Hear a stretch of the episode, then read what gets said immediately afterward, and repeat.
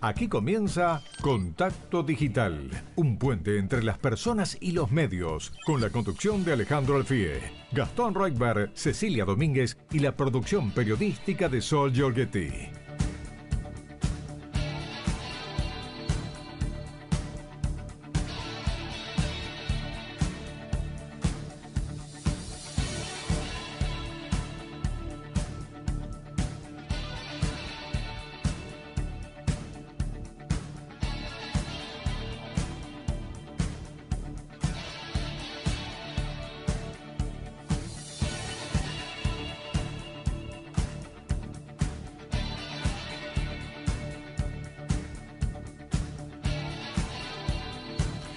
Hola, hola, buenas tardes. Arrancamos nuestro querido contacto digital por Rivadavia M630, un puente entre las personas y los medios. Hoy los vamos a acompañar, como siempre, de 15 a 17 y vamos a hacer el programa junto con ustedes, aprovechando que este sábado permite otros tiempos, bueno, ni hablar de la temperatura, otro ritmo eh, y la posibilidad de abordar temas que durante la semana muchas veces pasan de largo. Hoy no está el equipo habitual de contacto digital, hay que decirlo, ¿eh? Alejandro Alfie eh, volviendo de San Nicolás, de la cobertura de Expoagro, y bueno, y Ceci Domínguez, que se, se, tomó unos días, pero va a estar con nosotros en el estudio como periodista invitado el señor Luis Guerri, ¿Cómo le va, Luis Guerri? ¿Qué tal? ¿Qué decís? Un placer estar acá. Gracias por la invitación. Gracias, Alejandro, también por darme este espacio. ¿Cómo andan? Muy bien, muy bien. Bueno, Luis, gran amigo, uno de los colegas más creativos eh, que conozco, por lo menos de mi generación, cuarenta y tantos, casi cincuenta, increíble, hay que decirlo también. Ya cincuenta casi. Casi cincuenta este año, eh, los dos. Eh, Luis es editor general en el área de contenidos digitales de Artear. Y además tiene un recorrido periodístico muy interesante, se lo presentamos a los oyentes, ¿eh? fue eh, responsable editorial de Playboy Argentina ¿eh? en otra época, 2008-2015. También hizo una experiencia de bloguero en La Nación, ya nos podría contar después.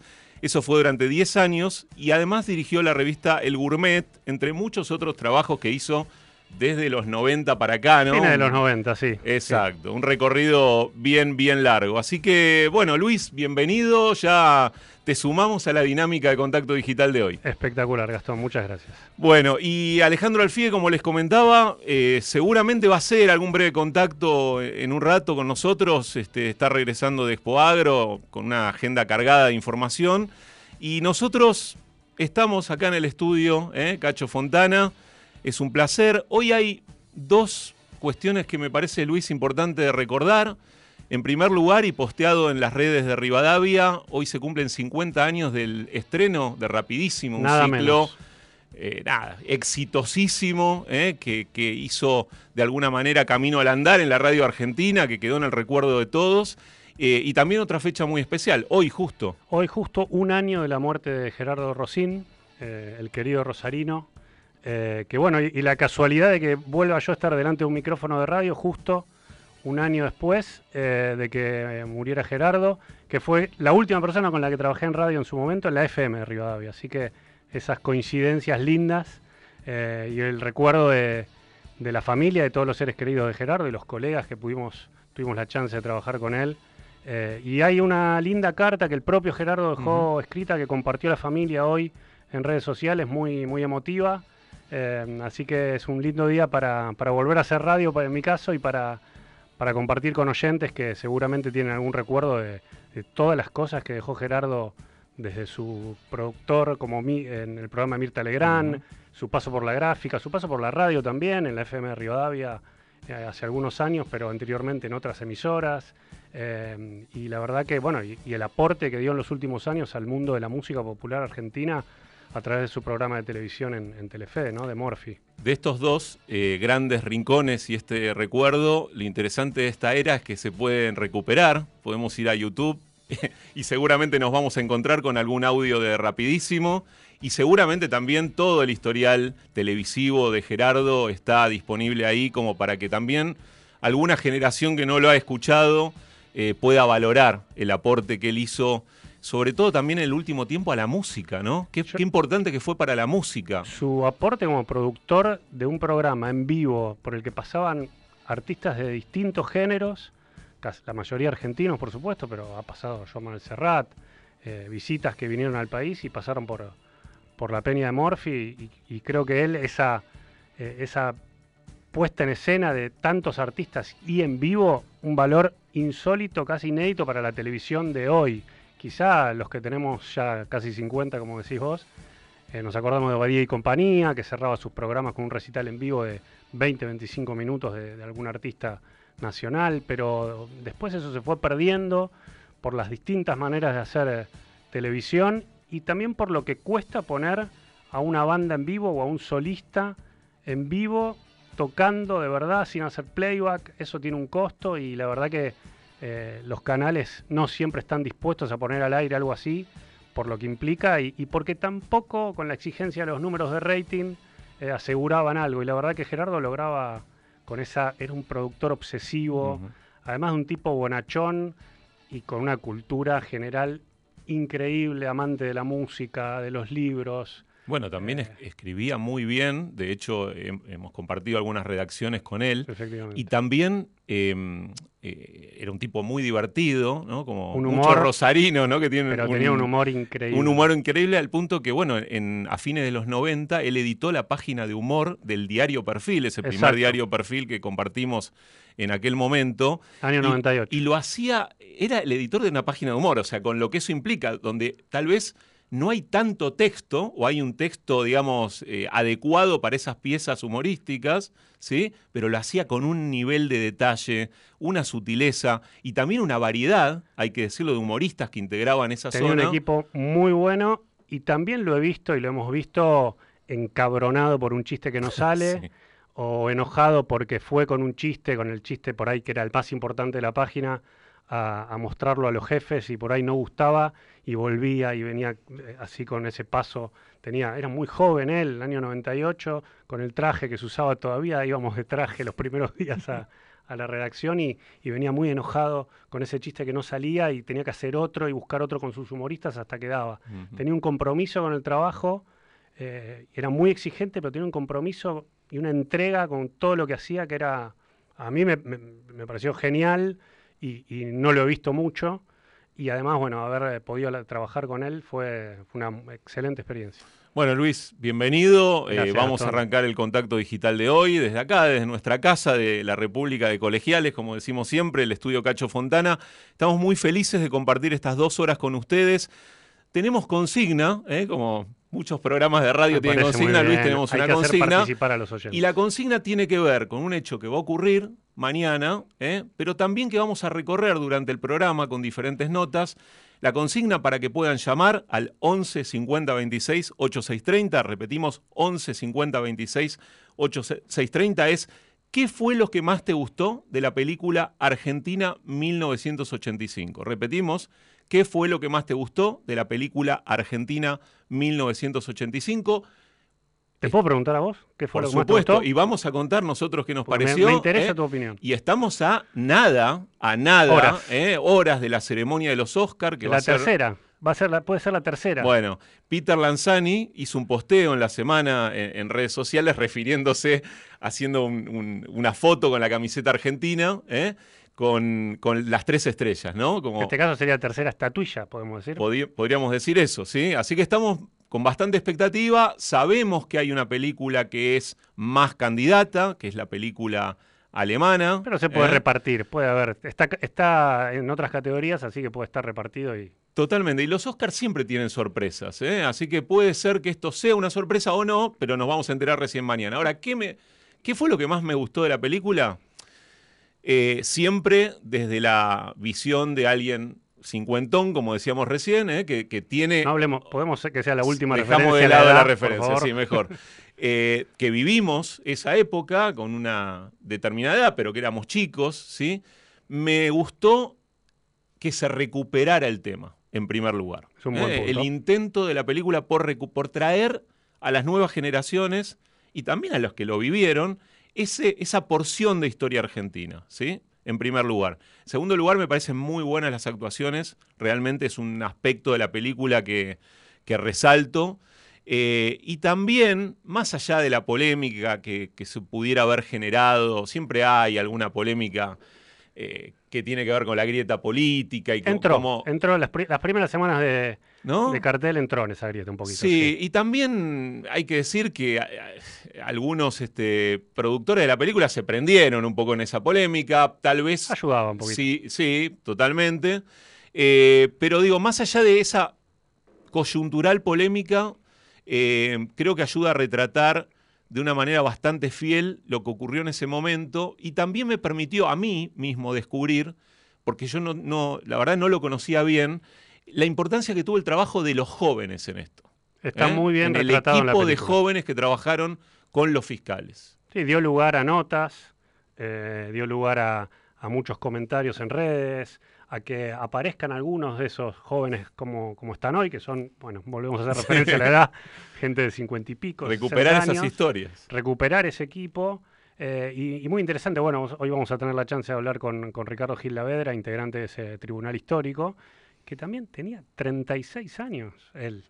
Digo, porque hacemos foco en, en Estracera, hicimos foco en el equipo que armaron, pero el tribunal había gente muy joven en un momento donde era muy distinta la, naturalidad con la que vivimos hoy la, Luis Moreno Campo era joven, era muy joven, en esa época y bueno, hizo ese equipo de dos eh, tan sólido para llevar adelante el objetivo que era enjuiciar a los comandantes en un momento donde además las Fuerzas Armadas todavía estaban activas, no hay que olvidar eso, ¿no? Estábamos hablando... Estuvieron activas un par de años Bastante más, sí, sí, y digo que en ese contexto, en ese entorno, en ese, en ese caldo de cultivo, se dio todo esto. Como vos bien decís, vamos a hablar con Ricardo Gil Lavedra hoy, que tiene además un libro muy bueno que se llama La Hermandad de los Astronautas, donde él cuenta por dentro el juicio. Le vamos ¿Cómo a se armó ese tribunal? Sí, sí. Exactamente. Y después vamos a hablar a propósito de Argentina, y ahora me vas a contar vos qué fue lo que más te gustó también.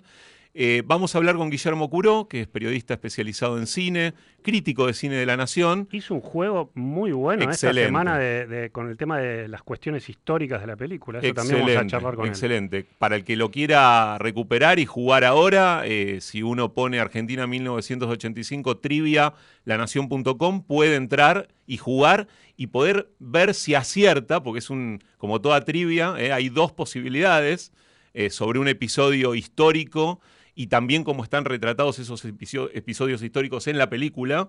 Eh, y uno ahí puede, bueno, decidir a ver por qué, por cuál de las respuestas va y avanzar en el juego. Pero, Luis, te cuento mi tu turno. Eh, me gustó, en líneas generales me gustó. Lo viví también como una cuestión personal linda. Eh, la, la, llevé a mi mamá al cine, fui con mi mujer y mi mamá eh, que ya tiene algunas dificultades para, caminar y, para mí era importante porque gran parte de la herencia de, lo que fue el, reinicio de la democracia en Argentina en, el 83 la viví eh, a través de, mi mamá, que en ese momento era, se, metía un poquito en el alfonsinismo, eh, que después militó durante muchos años, y, y, era como, lo sentía casi como, la tengo que ir a ver con mi mamá. Entonces ya ahí creo que tenía un componente, tiene un componente la película que va de, lleno al corazón de un momento clave de nuestra historia. Entonces a partir de ahí creo que la vara que le pedimos a la película, y creo que de ahí vienen las cuestiones de las críticas que se generaron sobre justamente las precisiones históricas, no, si a él lo nombraron menos, a él más, si la CONADEP no se, no se le dio el lugar que merecía, creo que viene de ese lugar. Y entonces la película responde bien a eso, cumple con esa expectativa y plantea una ficción, porque también hay que entender que no es un, documental, que fue una defensa que yo creo que es eh, lógica de esas críticas que se le hicieron. Y como ficción tiene un guion impecable, las actuaciones son excelentes, sobre todo actuaciones secundarias también me parecen muy, muy interesantes. La de Claudio Dapasano, que falleció hace, hace muy poco, como Somigliana, que es el personaje que... El dramaturgo. El dramaturgo que ayuda a estracer a, Darín en la película a, la estrategia del juicio. Em, entonces, todos los pilares en los que una película tiene que hacer pie están muy bien y muy sólidos. Em, yo no salí del cine como me vuelvo loco, no me volví loco, como por ahí me puedo volver loco con otras películas de lo que me gustaron pero salí muy conforme, es una película muy bien hecha, se nota la mano de los, de los productores, la mano de, de Ginás, eh, La mano de Kuchevaski también. Creo que está bien tratada, bien hecha. Me gustó mucho la reconstrucción histórica. Creo que está muy bien lograda. Es un desafío para las películas de época. Sobre todo una- en una época cercana. Mm. Porque cuando uno ve una película de 1820 y pico, bueno, obviamente no puede aparecer un, un vaso de una cadena de cafetería como apareció en, en Game of Thrones, no sé si te acordás, Sí, en, un- claro. un, en un- un vaso ahí que se le pasó. Pero en una película del 85, y bueno, las referencias a, a la gente están ahí nomás. Los autos, la ropa, los, autos, los lugares, las confiterías, la los, gente los fumando. bares, la gente fumando. Eh, sí, después vamos a contar alguna cosita de, Interesante de- uno de los bares que aparece Sí. en la película, pero en términos generales me gustó. Bien, bueno, invitamos entonces nuevamente a los oyentes a que participen y les contamos que si participan, ¿eh? al 11 50 26 8630 y en las redes sociales de Rivadavia y de Contacto Digital, hoy se pueden llevar algunos regalitos, Luis. Unos vinitos se van a llevar, eh, dos espumantes deseado y dos Saurus Select Cabernet Cabernet, es decir, un blend que tiene esas, esa uva, pero dos uvas distintas, de familia Schroeder. Así que les agradecemos y, y, bueno, pueden dejar su, su opinión y se llevan un- algo rico para, para brindar y para tomar en estos días. Bien, bueno, cuéntenos qué fue lo que más le gustó de la película Argentina 1985. Eh, les contamos además que durante todo el programa de hoy vamos a, a también a, a pasar algunos temas musicales relacionados con el Oscar, es decir, los temas que ganaron el Oscar. Tengo una expectativa gigante. con eso. Tremendo. Ganas de escuchar algún lento. Lento, te aseguro que los vas a escuchar. De volver para atrás. Y me sorprendió hoy ver que está nominada nuevamente Lady Gaga, que ya había ganado por Shallow. es como el un habitual del Oscar ya. Lady Sí, Gaga. totalmente. Y está nominada este año por el tema de Top Gun Maverick, una de las películas que también tiene varias nominaciones, eh, que a nosotros, a todos nosotros también de nuestra generación nos toca, eh, sobre todo por la primera que vimos cuando éramos chicos. Veo que no vamos a poder No vamos a salir de ese tema. Bueno. ¿eh? Pero bueno, el, el- el recuerdo de estos temas, que además son grandes temas musicales y los vamos a pasar seguramente en cada uno de los diferentes bloques de Contacto Digital. Vamos a hacer una pequeña pausa Vamos. nos vemos en unos minutos. Quédense en Contacto Digital por Rivadavia. Contacto Digital, un puente entre las personas y los medios.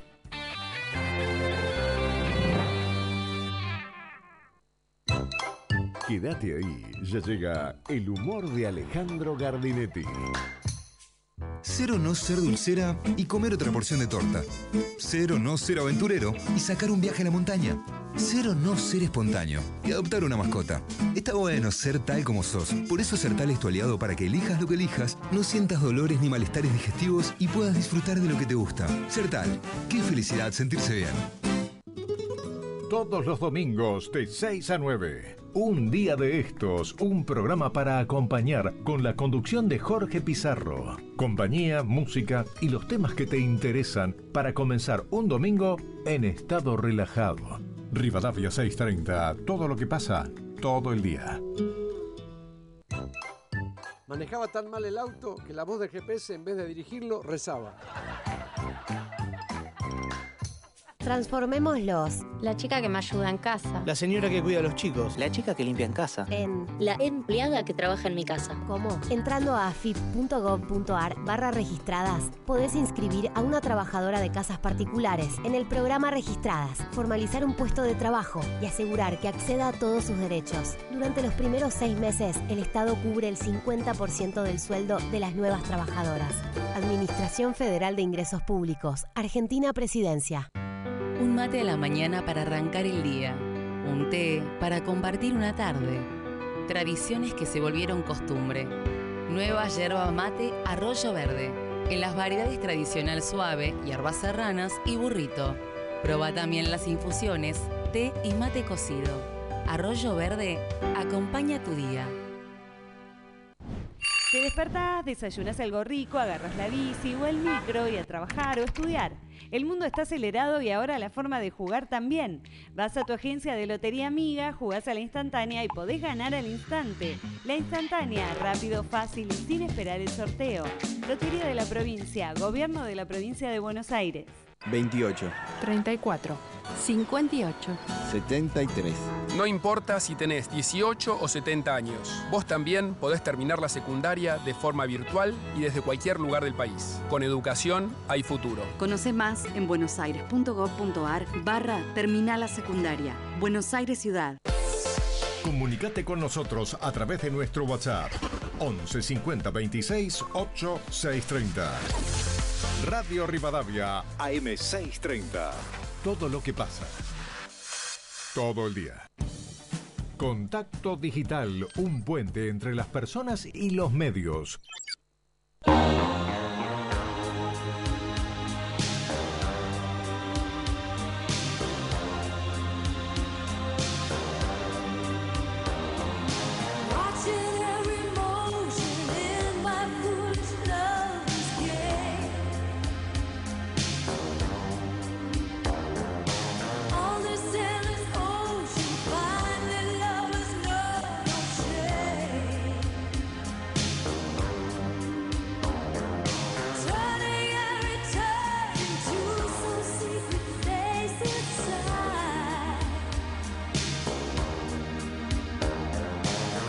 Hola chicos de Contacto Digital, ¿cómo están? Buenas tardes. Bueno, eh, la consigna de hoy por el tema de la película 1985. Me gustó mucho el papel del hijo de Estracera. Me gustó mucho, mucho, mucho Darín. Es el que más me gusta. Bueno, mi nombre es Carmen, soy de Floresta y mi documento termina en 244. Hola muchachos, buenos días. Habla Alejandro de acá de Capital. Yo viví la época esa y por lo tanto no me puede gustar nada de la película. Porque lo único que hizo la película es agregar un nuevo desaparecido a la lista de la CONADEP. El desaparecido es Raúl Alfonsín. Muchas gracias, muy gentiles ustedes y excelente ese programa.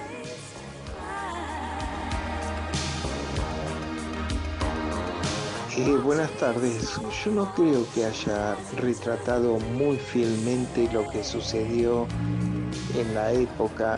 No me refiero para nada a una apología de los condenados que realmente se merecieron la condena, pero creo que está vista muy con ojos de hoy. Yo viví esa época con veintipico de años. Me pareció que la historia pasó por otro lado fue bastante injusta con el gobierno de turno, con el, el gran presidente Raúl Alfonsín. 15.25 de la tarde en toda la República Argentina. De la temperatura no voy a hablar porque es más que obvio. ¿eh? Eh, acá estamos bien porque hay aire acondicionado, pero la verdad es que hay una temperatura altísima, poca gente circulando por acá, por la calle Freire en colegiales. Eh, y bueno, eh, tenemos eh, un programa, le, primero les queremos agradecer los mensajes. Como siempre decimos en Contacto Digital, toda la libertad para dejar el mensaje que quieran. Están opinando sobre la película. Y ya empezó eso que habíamos eh, y, sobrevolado un poquito de las críticas a, a la cuestión histórica, la, la, la, aparición o no de Alfonsín y hasta qué punto en, en, la película, así que válido, válido todo lo que dice. Bien, y vamos a aprovechar también que ya lo tenemos en contacto, en línea, eh, a Enrique Abogadro, el ministro de Cultura de la Ciudad de Buenos Aires, que tan gentilmente nos atiende hoy sábado de la tarde. Enrique, acá te saludamos Luis Guerri, que está como periodista invitado en Contacto Digital, y quien te habla Gastón Reutberg. ¿Cómo andás? Hola Gastón, hola Luis, un, un placer estar en contacto y desde ya que bienvenida también a la polémica. En definitiva, lo que hace el arte es movilizarnos, provocarnos, estimularnos y creo que 1985 es una película que claramente no nos deja indiferentes. Así que está, está buena la... No, no escuché la consigna, pero está bueno que estén este, debatiendo sobre el tema. Le estamos... Más allá de que buscamos la tercera, ¿no? Eso ya lo tenemos Totalmente. claro, así que veremos cómo nos va. Le estamos preguntando a los oyentes qué fue lo que más les gustó de la película y te trasladamos también la pregunta, por supuesto. Eh, a mí me gustó de la película que es una película, que es una ficción, digamos. Yo no me la tomo tan literal. Me parece que instala una época para un, una generación que no la tiene tan clara. Por supuesto que tiene un montón de concesiones a la ficción, eh, incluyendo la idea de eh, un hombre contra el mundo, como es el caso de Estracera, que uno, todas las películas de juicio son iguales al final del día y necesitas que haya este, un desbalance en la fuerza para, para que nos pongamos del lado de, del más débil eh, que está peleando por la justicia. Pero por eso digo, creo que hay que tener muy en cuenta que es una película, no es un documental, o sea, es una ficción, no un documental, y eso implica que se tomaron una serie de licencias este, que entiendo claramente que a mucha gente les puedan molestar, sobre todo a las personas que vivieron eh, de manera directa esa época, yo era muy chico, por lo tanto no, no, la recuerdo en forma directa, eh, pero al mismo tiempo creo que es una gran ficción, es una muestra de, del nivel que tiene nuestro cine, nuestra industria audiovisual, y desde ya que quiero que gane el Oscar, ojalá así sea, y si no, de todos modos ya ha ganado un montón de premios y ha demostrado que, con el talento que hay en nuestro país tenemos mucho camino por recorrer. Enrique, ¿cómo estás? Luis Guerri. Eh, Hola Luis, ¿cómo estás? Muy bien.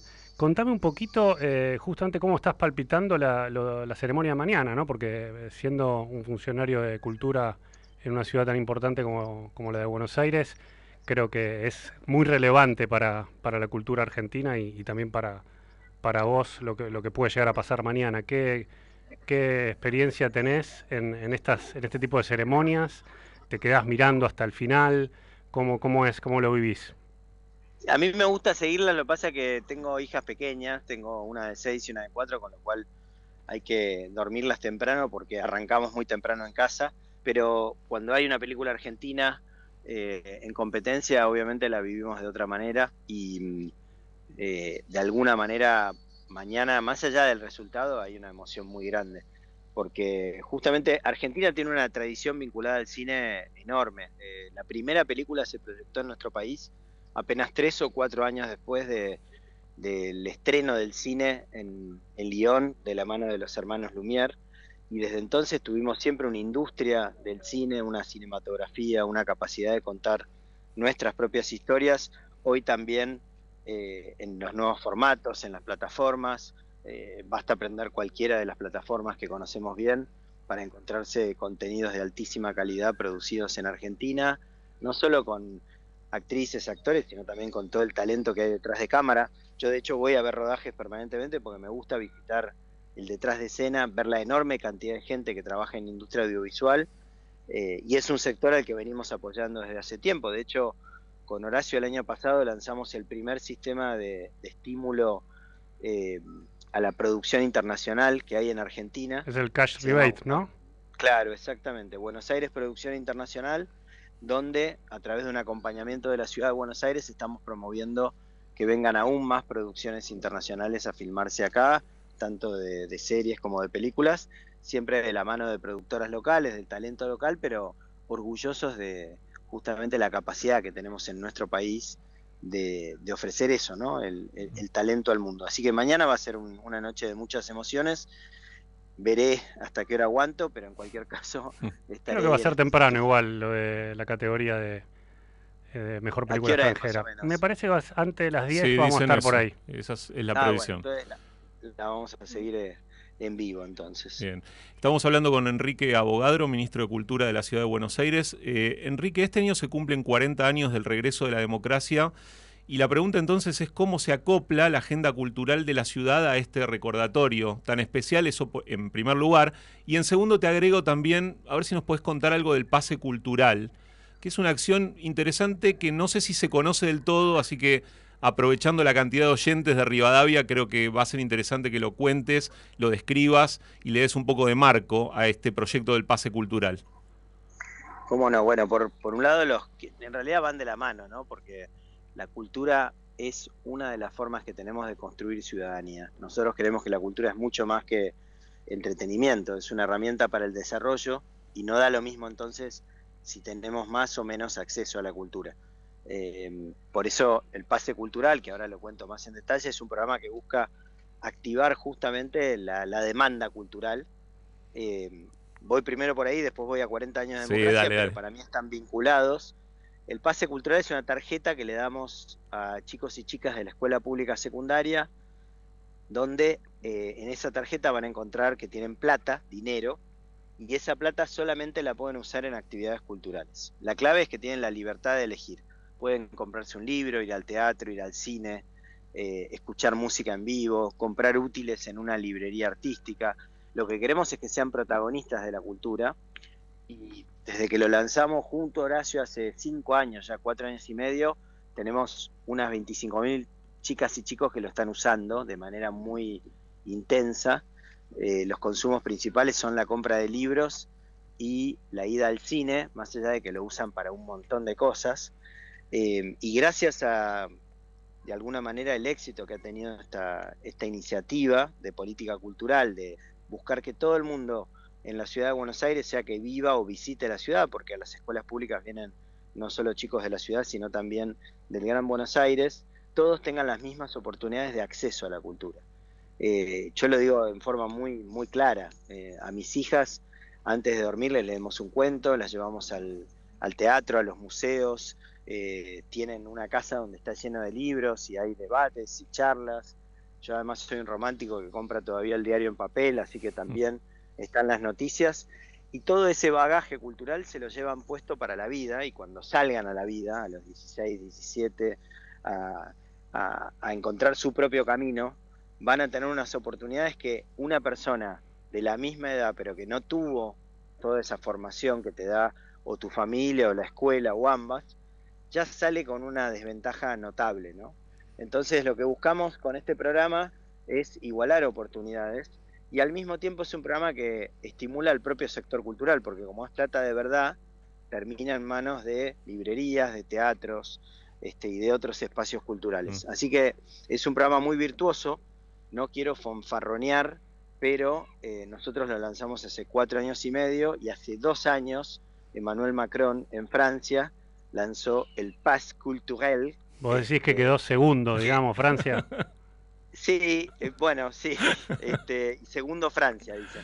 No, por supuesto que hay muchas experiencias internacionales en la materia, pero lo menciono porque de alguna manera hoy la vanguardia en materia de políticas culturales tiene que ver con estimular la demanda, no solamente la oferta. Y este programa realmente eh, está caminando muy bien. De hecho, es muy conmovedor cuando yo me junto seguido con chicas y chicos que usan las tarjetas y te encontrás con historias increíbles, desde un, no sé, un pibe de la 1114 que me contaba hace un tiempo que es el primero en la familia que tiene la oportunidad de poder ir al cine, al teatro, que la lleva su hermano, hasta una chica de Lugano que empezó a salir con un chico de la boca porque a los dos les gusta el teatro y en el marco del pase cultural, como hay grupos de WhatsApp por disciplina y otras instancias de encuentro, se encontraron.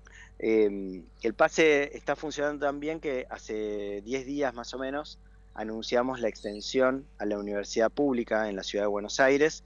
El pase cultural llega al CBC, con lo cual se amplía el universo de beneficiarias y beneficiarios y la verdad que estamos muy contentos con la iniciativa y creemos que es una de las formas de pensar a la cultura justamente como una herramienta para el desarrollo en un momento en que nuestro país necesita urgentemente desarrollarse y también pensar a la cultura como una, una herramienta de, unión de alguna manera, porque creemos que, la cultura tiene ese potencial. Así que por ahí vamos. Quedaba la otra parte de la, de la pregunta, ¿no? El tema de los 40 años de, democracia, ¿no? Y por eso yo lo mencionaba para mí como algo ligado, porque la democracia, eh, como decía Andrés Rivera, citándolo, pero, pero no en forma directa, es un sueño eterno. O sea, es una tarea en construcción.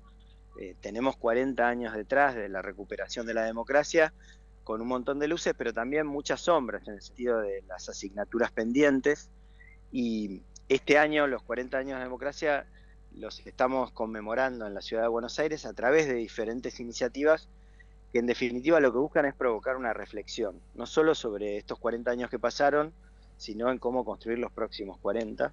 Iniciamos la, la conmemoración con una noche de librerías el sábado pasado dedicada enteramente a los 40 años de democracia en calle Corrientes con casi 100.000 personas participando. Fue realmente conmovedor ver la, enorme cantidad de gente que estuvo y todas las charlas y actividades estaban vinculadas a los 40 años desde diferentes ángulos y perspectivas. Seguimos el martes pasado con la apertura de temporada del Teatro Colón, con una obra realmente muy fuerte, Resurrección, este, basada con la música de Mahler, la, segunda sinfonía de Mahler y una puesta en escena de Romeo Castellucci. fue muy fuerte, sigue este, todavía Resurrección allí y continúa a lo largo del año con muchas otras iniciativas que iremos contando a medida que se confirmen, pero en definitiva yo lo vinculo al pase cultural porque estoy convencido que la democracia es un, proceso en construcción y que la cultura tiene un rol central que cumplir en esa construcción, eh, en el sentido de que la cultura nos construye nuestra identidad individual y colectiva, y desde ese lugar nos plantamos, tenemos orgullo por nuestra historia y nos conectamos con mucho orgullo eh, al mundo, ¿no? A partir de, de lo que mejor sabemos hacer, donde por ahora el fútbol, también el cine, ojalá este fin de semana, aunque ya lo está haciendo, incluso la música, para ligar con algo muy contemporáneo como Bizarrap, presentándose Increíble, en Jimmy ayer en Fallon Jimmy Fallon, anoche, eh, nos representan en el mundo este, y, y realmente con, con la frente muy alta. ¿no? Eh, Enrique, eh, ya hablamos de, de- de costados positivos de, de tu gestión en la ciudad desde 2017, ¿no? Cuando asumiste. Eh, ¿Qué puedes Sí, decir? 2017. ¿Qué puedes decir de, de lo que te falta que- o de lo que funcionó mal, de lo que te gustaría que hubiera salido de otra manera, de lo que no pudiste poner en marcha? Eh, porque siempre escuchamos a los funcionarios eh, hacer resumen de gestión y positivo y está muy bien y hay mucho para destacar, pero es interesante a veces ver un poquito de autocrítica de, de que también muestra un poco hacia dónde va, de lo que falta, digamos. ¿Qué, qué puedes decir de estos Totalmente. casi seis años? Bueno, lo principal es que somos todos pasajeros, digamos. A mí ni siquiera me gusta que me digan ministro porque es algo que dura poco. Este, y si te acostumbras, este, después te hace mal porque lo extrañas. nosotros tenemos un gran equipo, más allá de quien está al frente circunstancialmente, ese equipo viene llevando adelante una gestión a lo largo de los años, de los últimos 16 años, transformadora en la ciudad, en muchos frentes, digamos, ¿no? Eh, ahora, hablando de, lo que falta, digamos, de este camino en construcción, yo creo que primero eh, el pase cultural justamente señala en una dirección que es que todavía falta mucho en materia de ampliar el acceso a la cultura. En una ciudad tan culturalmente rica y diversa como Buenos Aires, todavía hay muchas diferencias en términos de cómo participa de la cultura alguien que está en una zona de la ciudad y alguien que está en otra zona de la ciudad. Correcto. Creo que ahí todavía hay un camino por recorrer sin ninguna duda.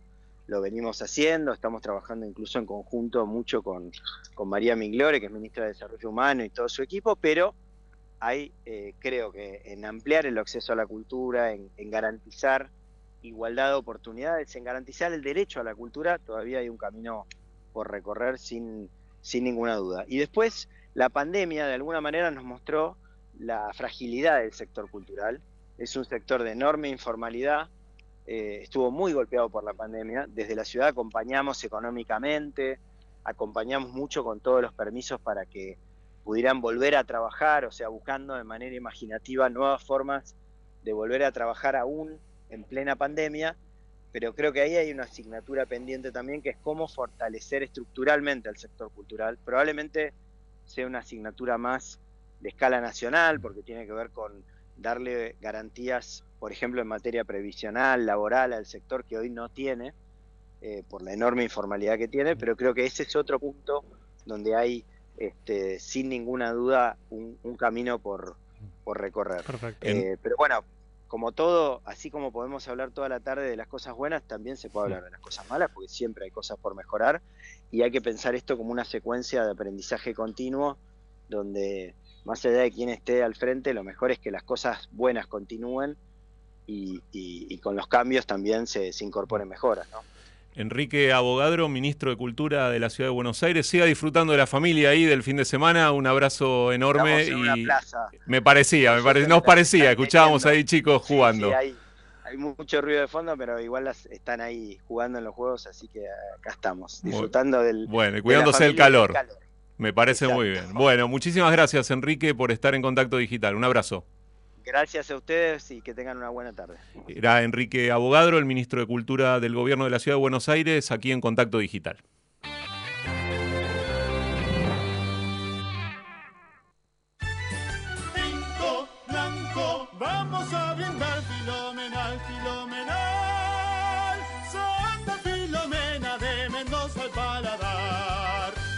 Filomena único, un vino filomenal. Como de menores de 18 años. Transformémoslos La chica que me ayuda en casa. La señora que cuida a los chicos. La chica que limpia en casa. en La empleada que trabaja en mi casa. ¿Cómo? Entrando a afip.gov.ar barra registradas, podés inscribir a una trabajadora de casas particulares en el programa Registradas, formalizar un puesto de trabajo y asegurar que acceda a todos sus derechos. Durante los primeros seis meses, el Estado cubre el 50% del sueldo de las nuevas trabajadoras.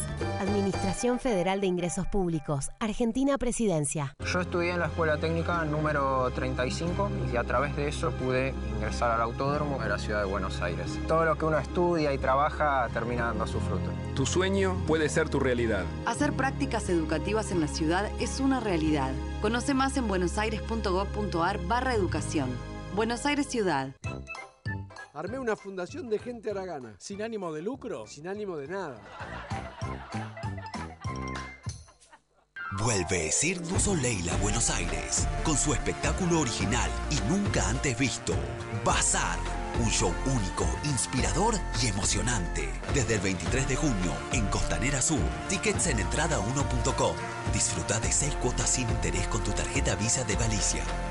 Vení a vivir la magia del Cirque du Soleil. Bazar. El final de la historia es solamente el comienzo. Produce Phoenix Entertainment. Conoce más información en galicia.ar. Cero no ser dulcera y comer otra porción de torta. Cero no ser aventurero y sacar un viaje a la montaña. Cero no ser espontáneo y adoptar una mascota. Está bueno ser tal como sos. Por eso Sertal es tu aliado para que elijas lo que elijas, no sientas dolores ni malestares digestivos y puedas disfrutar de lo que te gusta. Sertal, qué felicidad sentirse bien. Son solo seis pasitos, 15. Nuevos ganadores del Kini. Uno en Tolosa, Buenos Aires, ganó más de 142 millones de pesos. Y otro en Mendoza Capital ganó más de 196 millones de pesos con el Kini. 654-321-15. Seguimos haciendo periodismo todos los domingos desde las 9. Si pasa, pasa con Ignacio Ortelli. Rivadavia 630, todo lo que pasa. Todo el día. Contacto Digital, un puente entre las personas y los medios.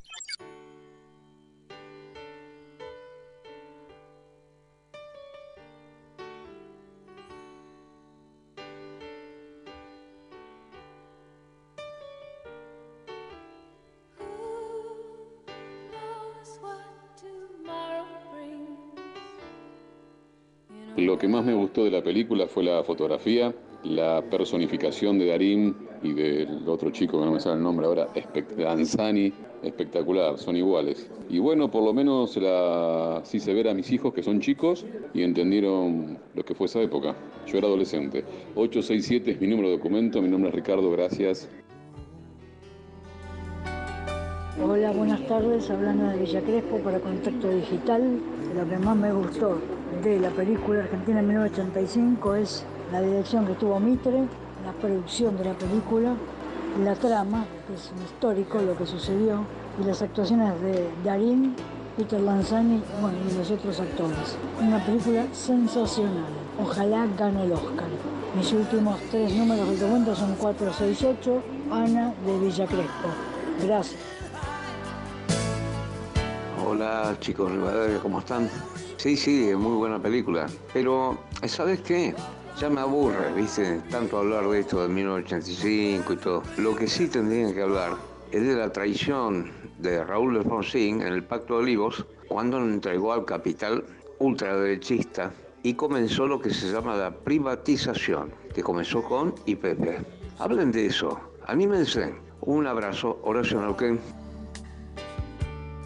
Bueno, muchas gracias por todos los mensajes que están llegando a Contacto Digital. Vamos a repetir la consigna para que participen hoy, Luis, por unos vinos y unos espumantes. Sí, dos espumantes deseado y dos Saurus Select Cabernet Cabernet de familia Schroeder, así que les agradecemos y, y dejen su opinión que, que se los pueden llevar. Exacto, la consigna es ¿qué fue lo que más te gustó de la película Argentina 1985? Candidata al Oscar. Eh, mañana se entrega, se hace la ceremonia en Los Ángeles, en Hollywood, y compite como mejor película internacional con otras candidatas, por y supuesto. escuchábamos recién a Joe Cocker y Jennifer Warnes, ¿no? Otro de los Eh, temas, qué lindo, ¿no? Qué lindo, te- qué lindo lento. Tanto eh. lento, me, me lleva muchos años atrás. Totalmente. Bueno, todas eh, canciones, Canciones ganadoras nominadas, del. Oscar, nominadas y luego ganadoras del Oscar a la mejor canción original.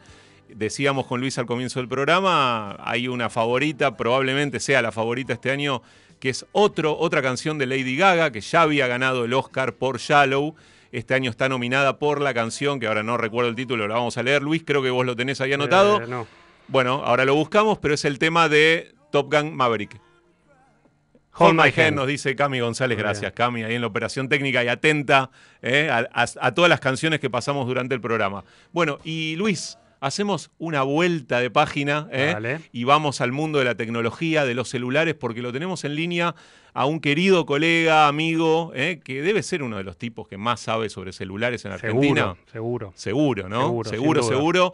Ricardo Sametban está en línea. Acá te saludamos Luis Guerri y Gastón Reuter. ¿Cómo estás, Ricardo?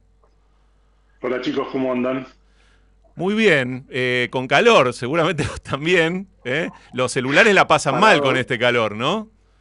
Sí, sí, sí, sí. Los celulares, las computadoras, todo lo pasa mal. Siempre hay que asegurarse que, que estén bien, bien aireados, bien ventilados, bien refrigerados. Sobre todo el celular, en particular, no dejarlo en el auto si el auto queda al sol, que ahí hay mucho calor. En general, eh, les, les- les- les hace que funcionen mal. Eh, no los va a dañar, pero sí va a hacer que el teléfono se cuele, que se reinicie, ese tipo de cosas. Así que sí, hay que, hay que cuidarlos en estos días. Ricardo empieza ya con un, con un consejo sobre Sí, celulares, no lo puedo evitar, así que muy bien. ¿Cómo estás, Ricardo? ¿Todo bien? Bien, Luis, muy bien. Bueno, me alegro. Muchas gracias. Bueno. Con un poquito de, de calor, pero bueno. Sí, hay que- de hay igual estás, eh, me imagino, bajo techo, con el aire o el ventilador prendido. eh, se te escucha muy tranquilo, así que me imagino que vas a poder contestar con mucha tranquilidad estas preguntas. ¿Qué podemos esperar en términos de innovación eh, en cuanto a los celulares que vienen? ¿Con qué nos vamos a encontrar en los próximos meses barra años? Pensando que todos los años hay novedades, hay nuevos celulares, una cámara mejor, ¿no? Eh, Una pantalla mejor. Las pantallas plegables. Ahora están las plegables, ¿no? Van apareciendo cosas nuevas. Bueno, ¿qué podemos esperar de estos dispositivos portables que ya nos acompañan en la vida cotidiana para los próximos meses o años eventualmente? Mira, eh, hay, hay como dos grandes vertientes. Por un lado, el teléfono como lo conocemos, el smartphone, ya está eh, en un nivel en el que no va a cambiar demasiado. Es como el auto, como la notebook o como el televisor. Todos los años sale un modelo nuevo que tiene un- cosas un poquito mejor, ¿no? Que digamos que, que mejoran lo que, lo que hay, pero nunca es un, un salto fenomenal. Entonces, eso lo que, lo que por un lado hace es que uno tenga como menos apuro para cambiarlo, porque los, los teléfonos te van durando más, va, va, no estás tan urgido para, para cambiarlos. Pero del otro lado, como ustedes bien, decían, eh, empiezan a aparecer los últimos años los teléfonos plegables de 2019 y ese es como el, como el gran cambio. En todo caso, ahí lo que hay que mirar es que por fin, ya este año, ya pasó el año pasado, pero ya sobre todo lo vamos a ver más este año, eh, los teléfonos celulares tienen un precio, los teléfonos celulares plegables tienen un precio que ya los acerca a los de un teléfono común. Antes, para tener uno que se cerrara con tapita, tenías que pagar un montón de plata extra. Hoy medio que es lo mismo, entonces van a empezar a aparecer en segmentos de precios este, Más accesibles. más cercanos a los a lo, a lo que nosotros usualmente estamos mirando. Eso por un lado. Después lo que lo que sí se ve en cada tanto son algunas cosas eh, siempre raras, algún chiche que nunca sabes muy bien cuánto tiempo va a tardar en eh, verse. Por ejemplo, ahora en el mes pasado Motorola mostró un prototipo un teléfono que se desenrolla, o sea que vos lo tenés, en vez de ser un teléfono plegable como los que hay ahora, que tienen dos, dos mitades que se cierran una sobre la otra como si fuera un librito o como si fuera el, el teléfono de tapita de toda la vida, este teléfono es un teléfono que vos lo agarras y tiene una superficie plana como un teléfono común, como los que estamos este, habituados a usar desde que apareció el iPhone, pero tocas un botón y se estira en uno de los lados. Se, le, le sale como una parte de la, de la pantalla desde adentro y entonces el teléfono se estira. La idea que tiene la gente de Motorola, que no son los únicos que están dando vueltas con esto, el sí también lo estuvo probando, todo, todo por supuesto es, es muy de prueba por ahora. La idea que tienen es ofrecerte algo que sea parecido al teléfono plegable, pero sin usar la, la bisagra, que es un, un punto que todavía hace que el teléfono sea como muy frágil. Digamos, la, la, una de las novedades es eso, de lo que se está viendo ahora, y la otra es la conectividad 5G satelital.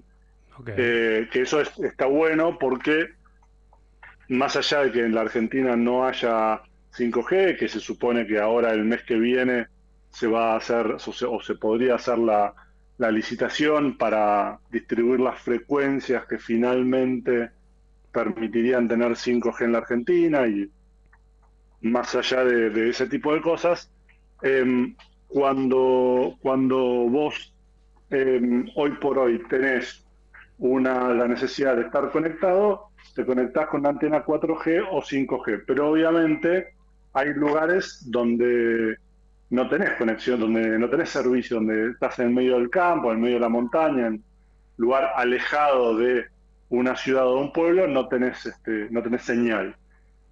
Entonces lo que están empezando a preparar, y esto lo vamos a ver si no este año, el que viene, son sistemas que se enchufan a satélites que hay en el espacio, sobre todo los satélites que, eh, o parecidos a los satélites que estuvo em, mostrando, los, los satélites que está usando Elon Musk eh, para dar su servicio de Internet satelital. Igual da la Si sensación que es vieron- algo como más lejano, ¿no? A- a la vida cotidiana del uso que le damos a los teléfonos todavía, ¿no? Bueno, depende de dónde vivas. Porque, por ejemplo, em, Apple ya tiene algo parcial a eso, que es que con el iPhone, con el iPhone 14, por ahora es en Estados Unidos, pero, pero va a ser este, va a estar disponible en el resto del mundo y ya Samsung está trabajando lo mismo, Qualcomm, que es un fabricante de chips, está trabajando lo mismo, hay un par más que están como todos en la misma onda. Lo que ya pasó es que vos con el iPhone 14 tenés la posibilidad de, en un momento, man- si no tenés cobertura, igual mandar un mensaje pidiendo ayuda, que es un mensaje que se envía vía satélite. Y ya hay casos de, está bien, es una cosa muy extrema para nosotros en este momento en, en Buenos Aires, pero hay, era un, hay ya un caso de un tipo que se quedó perdido en medio de la montaña en Alaska, Y lo pudieron se le rompió la moto de nieve, se hubiera muerto, y con esto levantó el teléfono, mandó un, mens- un SMS de emergencia diciendo, estoy en este lugar, necesito que me vengan a buscar, y al rato lo fueron, lo buscaron, lo habrán zamarreado un poco por este, hacerlos trotar y demás, pero La tecnología lo salvó, Sirvió. digamos. la tecnología lo salvó, tal cual. Eh, Y la gracia del 5G, la gracia, perdóname Luis, la gracia del, del 5G satelital va un poco por ahí. Esto es, hoy tenemos 4G en las grandes ciudades y está empezando a llegar a los pueblos, pero todavía no llegó. Lo mismo va a pasar con 5G, digamos, siempre se arranca por las ciudades más grandes porque obviamente es donde Hay más usuarios, hay mayor cantidad de usuarios. Pero con el 5G satelital vos podrías tener cualquier pueblo, cualquier lugar del planeta y tener conectividad más que decente. Entonces es una manera de, no, no, no digo democratizar, porque igual hay que pagarlo y todo, pero de, de permitir que el acceso a una alta velocidad de conexión y a un montón de servicios esté disponible en todos lados sin importar si vivís, este, digo, sin importar el tamaño del pueblo en el que vivís, el, el del lugar en el que vivís. Perfecto. Eso es una de los de las grandes cosas que se van a ir este, sumando, ya te digo, si no este año, el que viene, está, está muy en, muy en boga. Eh, bueno, estamos hablando con Ricardo Samedvan, periodista especializado en tecnología. Yo quería preguntarte, antes de darle el pase a Gastón, eh, eh, se está hablando mucho de inteligencia artificial en este momento, ¿no? Es como el gran tema que domina con el chat GPT y todo lo que sabemos. Eh, ¿Se conecta en algo con el mundo de la telefonía móvil estas nuevas tecnologías o, o por ahora van por carriles distintos? No, sí, se conecta. Eh, muy buena pregunta, porque la, la, la que se está viendo ahora es que eh, a ver, para poner en contexto, estamos hablando de todos estos sistemas que, que hemos visto y que están dando vueltas en las noticias, en los que de alguna manera conversas con una suerte de robot que tiene como la es muy es muy muy locuaz y, es que te escribe cosas y te contesta cosas y, es como una especie de segunda versión del, del buscador de Google, ¿no? Como que vos le pedís un dato o una cosa medio compleja y en vez de mandarte un link te devuelve un, un texto. Todo eso se va a ver en los celulares porque los celulares ya venían trabajando con eso. Cuando vos hablas con el asistente de Google o cuando hablas con Siri en el iPhone, cuando haces toda una serie de pedidos, hoy por hoy te da como una respuesta en el teléfono y con esto lo que va lo que va a lograr, lo que se va a ver en los próximos años es que las respuestas van a ser mucho más complejas, va a ser mucho más complejo lo que vos le vas a poder pedir al teléfono, al asistente, en hablarle, decirle, che, mira, necesito que en vez de tener que acordarte cuál es la frase exacta que activa cierta función para que cumpla una orden que vos le querés dar, se lo vas a poder contar y lo va a entender, entre comillas, con mucha mayor eh, facilidad que, que antes. Y va a ser mucho más lo que te va a poder responder, o te va a poder dar respuestas mucho más complejas, más completas, eh, reaccionar de otra manera. Sí, sí, lo vamos a ver. Lo mismo que hasta ahora lo que hay es, por un lado, motores tipo ChatGPT que te generan texto y después hay algunas, unos motores que generan imágenes, que vos le escribís una imagen y te la genera. Vos le decís, haceme una imagen de un chico bañándose en una pileta con calor, que parezca dibujado por Kino, que tenga, que sea en colores, que qué sé yo, y te lo genera. Ricardo, Eh, a veces, digamos, sí, perdón, eh, nos estamos quedando sin tiempo, eh, pero en Perfecto. 20 segundos me gustaría que des un consejo de qué hay que tener en cuenta a la hora de cambiar el celular. Si tenés un modelo que ya tiene unos años, ¿qué habría que buscar hoy para estar tranquilo, para el trabajo, para el estudio? 20 segundos, porque estamos ya sobre la hora. Mira, lo que tenés que pensar es que casi cualquier teléfono de gama media para arriba cumple las, lo que, las expectativas de lo que la enorme mayoría de nosotros este, usa por un teléfono. Con lo cual, ahí la, consigna sería no gastar de más. Obviamente, si te querés comprar el último teléfono porque tiene todos los chiches y porque querés, buenísimo, pero no, no, se, no se vuelvan locos yendo a gastar el- a comprar el teléfono más caro porque no necesariamente va a ser mejor esas pocas cosas básicas que, Bien. que ya haces. Bien. Bueno, Ricardo Samedvan, muchísimas gracias por estar en contacto digital. Te mandamos un abrazo y seguro te vamos a volver a consultar sobre este tema. Cuando quieran. Bueno, era Ricardo Samedvan, periodista especializado en tecnología. Vamos al rotativo del aire de Radio Rivadavia y seguimos con la segunda parte de Contacto Digital aquí con Luis Huerri, editor general de contenidos digitales de Artear en el estudio.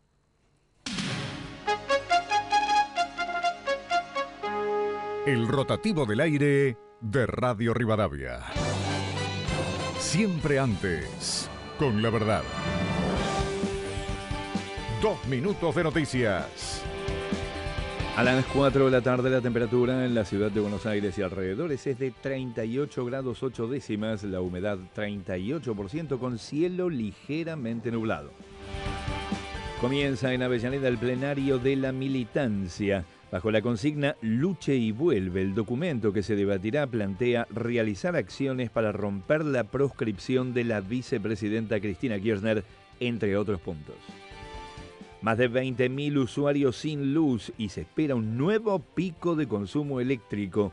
Los pronósticos indican la persistencia de temperaturas muy altas y elevada sensación térmica para los próximos días, por lo que se recomienda el uso racional de la energía. Masivas protestas en Francia contra la reforma previsional de Emmanuel Macron. Los sindicatos volvieron a mostrar su poder en las calles y buscan que el gobierno retire la iniciativa para elevar la edad de jubilación. Las huelgas afectaron refinerías, transporte público y recolección de basura. En fútbol, Gareca toma las riendas de Vélez con cambios.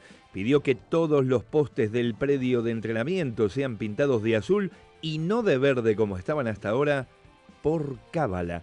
El Tigre Gareca arrancó con arengas y charlas grupales con varios futbolistas por separado y a delinear, además, una posible formación para recibir a Platense este lunes. Radio Rivadavia, AM630. Todo lo que pasa, todo el día. Contacto Digital, un puente entre las personas y los medios. Tell me something, girl.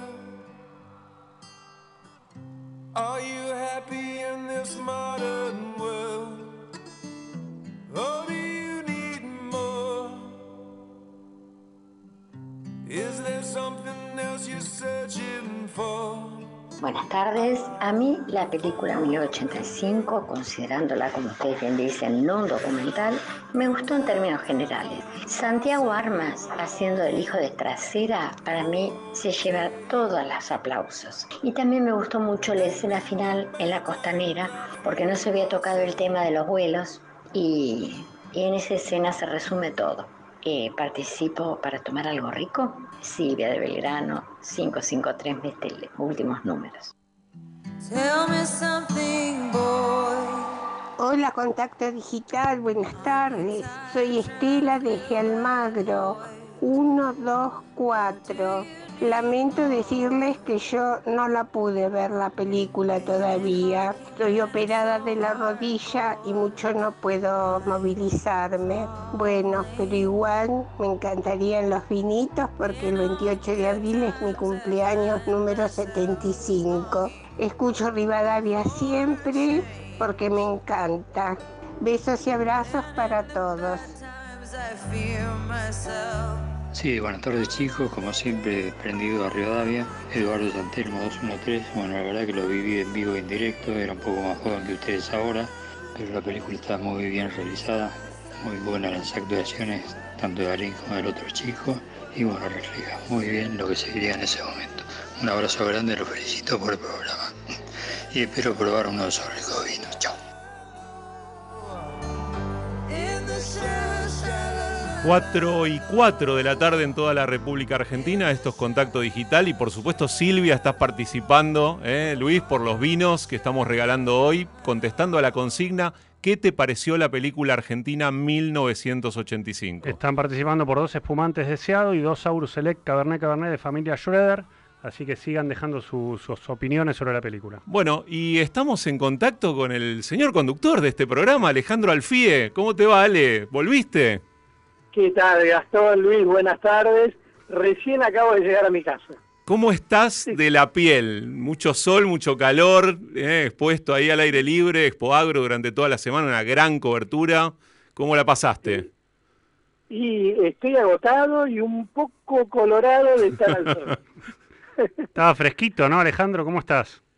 ¿Qué tal, Luis? Sí, estaba mucho, mucho calor, aparte al aire libre, y durante toda la semana, entonces uno que no está tan acostumbrado a eso, eh, bueno, es fuerte la sensación, pero no, bien, bien.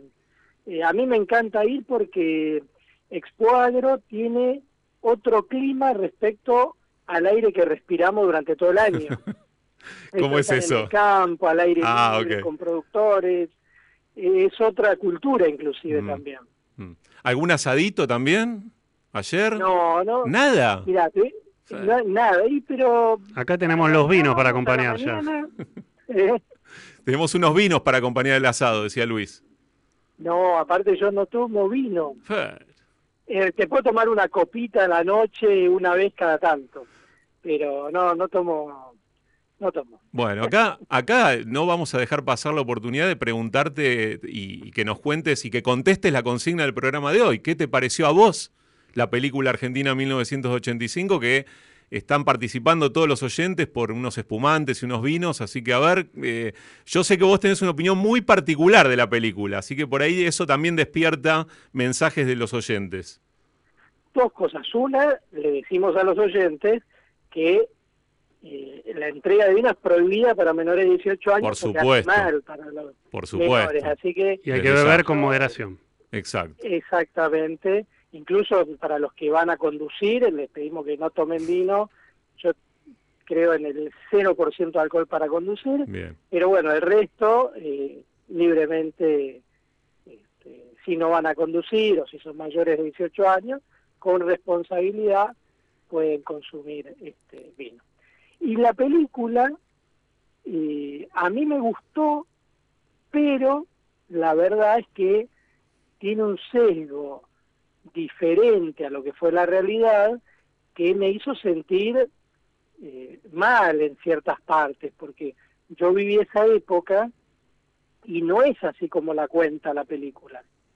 Es decir, eh, no es que Alfonsín no tuvo un rol en toda esa historia, eh, la CONADEP, que es la Comisión Nacional sobre Desaparición de Personas, tuvo un rol mucho más importante de lo que aparece ahí, los jueces mismos tuvieron un rol mucho más importante de lo que aparece ahí, no es que esos dos fiscales estaban solos, como se dice en la película, había toda una sociedad movilizada y reclamando que haya eh, juicio y castigo a los responsables de esos crímenes de lesa humanidad. Eh, te diría que inclusive eh, en la película el expresidente Italo Luder, que promovía la ley de amnistía, eh, y que él dijo que si lo elegían presidente iba a mantener la ley de autoamnistía de los militares, aparece en la película como un testigo más del juicio de las juntas, eh, cosa insólita, y por el contrario, quien era el ministro del Interior, Antonio Trócoli, aparece en la película eh, cuestionando a las organizaciones guerrilleras y la esposa de Estracera dice, ah, bueno, ahora van a venir por nosotros. Entonces, y eso era la transmisión del programa de la CONADEP que transmitieron en Canal 13, que fue todo lo contrario. Justamente ese programa lo que era eran los testimonios de los familiares desaparecidos, eh, contando en primera persona cómo habían sido arrancados sus familiares de las casas, torturados, desaparecidos. Y era tan fuerte eso que por primera vez iba a transmitir que en la introducción estaban Trócoli y Sábato, y Trócoli arrancó diciendo, bueno, esto que vamos a ver ahora es una parte, pero también, y dijo esto de las organizaciones guerrilleras, porque de hecho Alfonsín también el gobierno juzgó a las cúpulas de las organizaciones guerrilleras, pero no era que iban a ir a perseguir a la gente como la esposa de Trasera, una locura, insólito. Entonces, me parece que como reconstrucción histórica, lo único que uno puede rescatar es el juicio a las juntas, efectivamente, que se juzgó a las cúpulas militares. Ahora, todo el resto, Vos decís que el resto está como simplificado, digamos. no, no, no es que está simplificado, es falso. O sea, realmente es tan sesgado eh, para quedar bien con todo el mundo, pero en esa época no era quedar bien con todo el mundo, había gente que quería hacer el juicio y había gente que no lo quería hacer. Y los que no lo querían hacer son los que aparecen en el juicio como testigos de este Italo Luder, eh, e incluso después lo indultaron a los condenados por el juicio el presidente Carlos Menem, cosa que tampoco figura porque en la placa final dice, y hubo leyes de impunidad después que... No, no, hubo indulto a los condenados, y el que indultó fue Carlos Menem. Entonces me parece que en eso, eh, y bueno, digamos, tiene un sesgo que no es real con lo que ocurrió históricamente. Alejandro, eh, bueno, vamos a, a propósito de lo que esto de lo que comentás ahora y de lo que estuvimos hablando, vamos a tener un contacto en, en apenas unos segundos con Ricardo Gil Lavedra, eh, integrante del tribunal que juzgó, que participó y que encabezó el juicio eh, a, a la Junta de Comandantes, así que quédate eh, bien atento, si querés participar con alguna pregunta, obviamente bienvenido, pero bueno, me imagino que estás muy cansado, así que vamos a seguir acá tratando este tema y seguramente tendremos equipo completo el sábado que viene, ¿no? Exactamente, y te digo algo previo que no Sí. quiero dejar pasar respecto a Expoagro. Sí. Eh, volviendo al tema de, de- de la cobertura periodística de. Expoagro.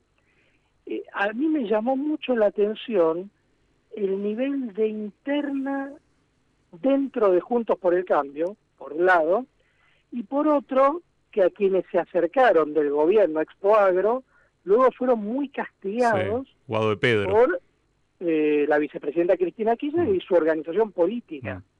Entonces, eh, me parece que esas dos cosas son para destacar el tema. Te doy un ejemplo. Hoy se cumplen 15 años de la resolución 125 que generó un enfrentamiento muy fuerte entre el kirchnerismo y el campo. Ayer estuvo Jorge Macri en Expoagro y se refirió a eso mencionando a Martín Lustó, que fue, digamos, el creador de la 125 porque era ministro de Economía de Cristina Kirchner. Ahora, ¿era necesario que Jorge Macri, que va a competir contra Martín Lustó para la jefatura de gobierno porteño, mencione eso como parte de la interna? Bueno, está en campaña, ¿no? Golpe bajo, golpe es bajo un golpe bajo en campaña, claramente. Claro, a mí me llamó la atención porque si vos vas a... Es cierto que eh, eso es parte del debate que tiene Juntos por el Cambio, pero me parece que un candidato eh, que comparte eh, la misma coalición, mencionar algo así, es, como ustedes decían, un golpe bajo.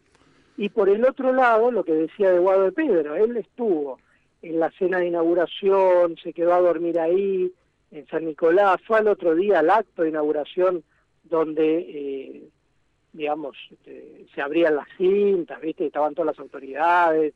Es decir, incluso él se habló como productor, diciendo que él era productor en Mercedes. Y después cuando volvió acá a la ciudad, lo molieron a palos y terminó sacando a los dos días un comunicado contra Clarín, que era uno de los organizadores de Expo Agro, y de hecho le estuvo hablando amablemente con todos los directivos de Clarín ahí. Entonces es rarísimo, porque por un lado él estaba ahí eh, amablemente departiendo y compartiendo el momento eh, como ministro del Interior, diciendo que había que ir al diálogo, y dos días después sacaba un comunicado en contra de Clarín, eh, diciendo que la condena a Cristina Kirchner había sido escrita eh, por Clarín este, con los 15 años que vienen este, victimizándola. Con lo cual, eh, esas dos cosas, y lo último que les quería decir es el tema de la sequía, que eh, todos los productores estaban muy preocupados en Expo Agro porque están atravesando una sequía histórica que nunca ocurrió y que están perdiendo el 30% de la producción.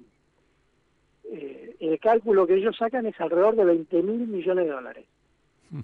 En año electoral, eso significa que al Estado en impuestos le van a ingresar 6 mil millones de dólares menos este año. Entonces tengamos presente que cuando hay una crisis de esta magnitud, eso tiene un impacto político inevitablemente.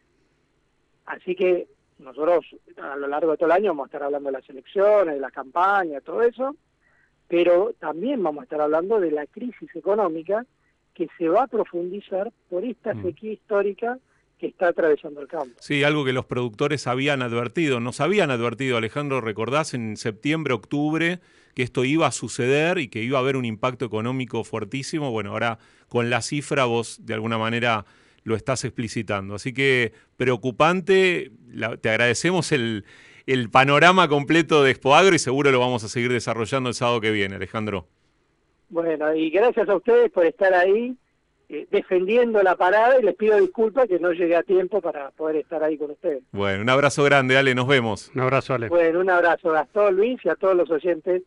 eh, muchas gracias. Bueno, era Alejandro Alfie, que va a estar nuevamente aquí en Contacto Digital el sábado que viene. Vamos un pequeño corte y ah, tenemos una entrevista, Luis, muy especial, muy especial, con Ricardo Gil Lavedra, ex juez del Tribunal del Juicio a las Juntas y autor del libro La Hermandad de los Astronautas, una obra de editorial sudamericana Random House Mondadori. Así que hacemos un pequeño corte y seguimos. Ahora la entrevista en Contacto Digital por Rivadavia 630. Todo lo que pasa todo el día.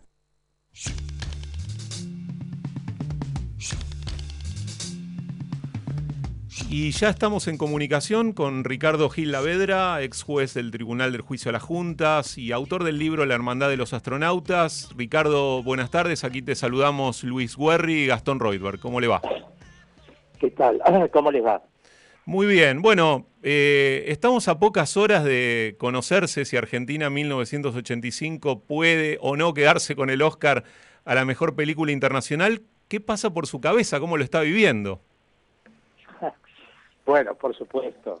Yo creo que, como todos los argentinos, este, deseando que gane Argentina en 1985, me parece que sería un, gran reconocimiento para la industria del cine nacional, este, también para el país, porque trata de, de un hecho fundante de nuestra historia democrática, ¿no? Así que ojalá, Dios quiera que este, traigan nuestro tercer Oscar a la Argentina, ¿no? Eh, Ricardo, ¿qué tal? Luis Huerri acá, ¿cómo, cómo está? ¿Qué tal? Eh, quería preguntarle, porque naturalmente surgió acá sobre la mesa con los mensajes de los oyentes y también Alejandro Alfie, que eh, salió recién al aire, el conductor de este programa, eh, dejó una sensación de, de- de debate abierto, ¿no? La película, o, o reabrió un debate interesante eh, sobre lo que reflejó y por ahí lo que no reflejó y cómo lo reflejó. Usted en su momento fue consultado, pero hoy a la distancia, ¿qué, reflexiones tiene sobre, sobre esa cuestión, sobre lo que pudo reflejar la película y el aporte que dio y por ahí lo que, lo que quedó en el tintero que, que por ahí no satisfizo tanto a, la gente que vivió muy de cerca esa época y ese juicio puntualmente? Bueno, a ver, le, voy a dar mi, este, cuál es mi opinión. En primer lugar, eh, yo estoy agradecido a que se haya hecho la película que haya puesto en la agenda este, esta circunstancia histórica tan importante que ha tenido también tanto éxito y que sobre todo los, los jóvenes, los, los más chicos, los que no vivieron en ese momento, este, puedan conocer esta, esta parte del pasado. Ya, Superado esto, a ver, la, la película es una película competitiva porque es una película hollywoodesca. Es decir, eh, tiene una, un gran aire de las películas de Hollywood de la década del 40. Este, es súper estética, cuidadosa, eh, trata de narrar una historia atractiva, media edulcorada, eh, cuidada muy bien la ambientación de la época, etcétera. Es un producto, yo creo que a lo mejor hasta un director norteamericano hubiera filmado una película similar. Es una película muy cuidada. Ahora, la película también trata de un hecho histórico y en ese sentido eh, la película se centra, y yo creo que eso es una, una opción y razonable, en la acusación, que obviamente no es el juicio, no es una película del juicio, es una película de la acusación. Este, y la parte de la acusación la relata bastante bien. Después en el resto, bueno, eh, a ver, lo que dice todo el mundo, sin, sin Alfonsín no hay juicio y no hay película. Nada hubiera pasado sin la existencia de Alfonsín. Me parece que, no por mostrarlo físicamente o no, pero no me parece que está bien destacado, bueno, la importancia que tuvo este caso Alfonsín. Después, no me parece tampoco bien haber omitido el papel de la CONADEP.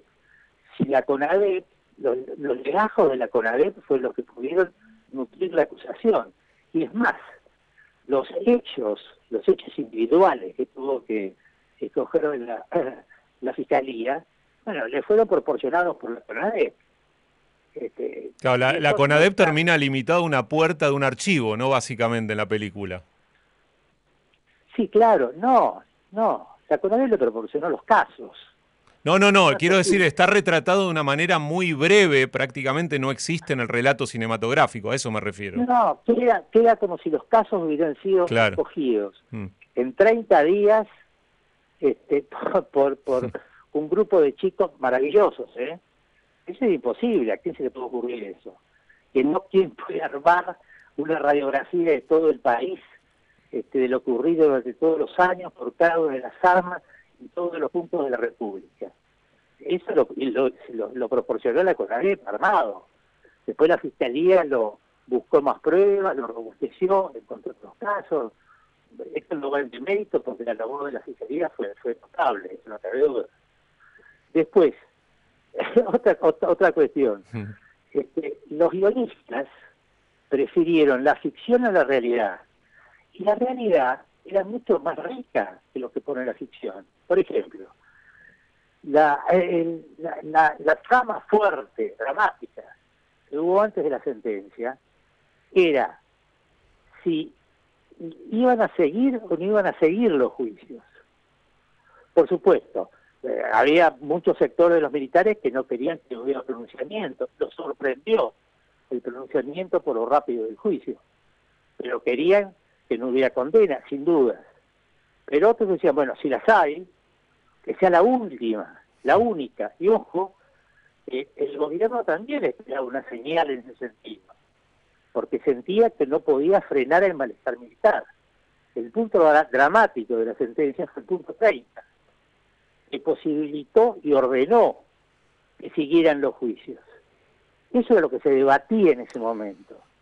Ahora, la película hace una cosa ramblona, simple, de que la polémica que hay una, una presión de la Fuerza Aérea, que es una cosa infantil, inexistente, de que a ver si, si colocaban o no ponen el acento en las penas, que es una cosa este, ridícula, este, y, y no toma el, la- la- el malestar que causó en los, en los militares ese punto 30 y que derivó, terminó en Semana Santa. Ahora, ¿por qué tomaron esa opción? No lo sé. Una opción simple, ramplona, que sirve para Hollywood. Ricardo, de la película, ¿no? Sí. Ricardo, ¿qué, qué recuerdos o qué cuestiones poco conocidas de ese grupo de trabajo que integró, ¿no? del Tribunal del Juicio de las Juntas, pudo trasladar al libro, a su libro La Hermandad de los Astronautas? Y también me gustaría que haga una referencia a por qué lo de astronautas. Con gusto, pero ya la última cosa que digo de la película, lo de los carteles finales. En los carteles no hay ficción, en los carteles hay información. Y ahí, este, de lo que se habla son de las leyes de la impunidad. Y omite los indultos que tocan el objeto de la película, que es el juicio. Esto tiene dos lecturas. O es un grave error profesional, o de lo contrario, es, es deliberado y sesgado. Lo que me llama la atención, porque esto las críticas hicieron rápido, señalando este punto, ¿por qué no se cambiaron? O las placas uno las cambia como quiere. ¿no? Bueno, terminado eso, no importa, más allá de todas estas cuestiones, este, ojalá gane, yo creo que todos vamos a estar pendientes de tener ese triunfo. La, la segunda parte, Sí. el lindo de lo que trato de relatar es otra cosa, es responder las preguntas que este, muchas veces no se hacen. que ¿De qué manera pudo lograrse en un tiempo tan exiguo como son 14 meses un proceso de características monumentales? Y cuando les digo monumentales, monumentales. Y esta respuesta solo la podían dar quienes estuvimos sentados en esa sala de acuerdo durante días, meses, horas y horas y horas y horas, discutiendo cómo organizar, cómo planificar, cómo, planificar, cómo armar la estructura del juicio para poder llegar muy rápidamente a tener sentencia.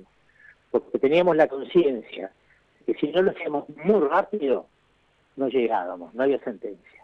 Venía Semana Santa, porque el malestar militar era creciente, por eso había que hacerlo, y hacerlo en condiciones diferentes a las actuales. Estoy hablando de la época de carbónico, de la, de la máquina de escribir manual. Todo analógico. Ahí no había WhatsApp, claro.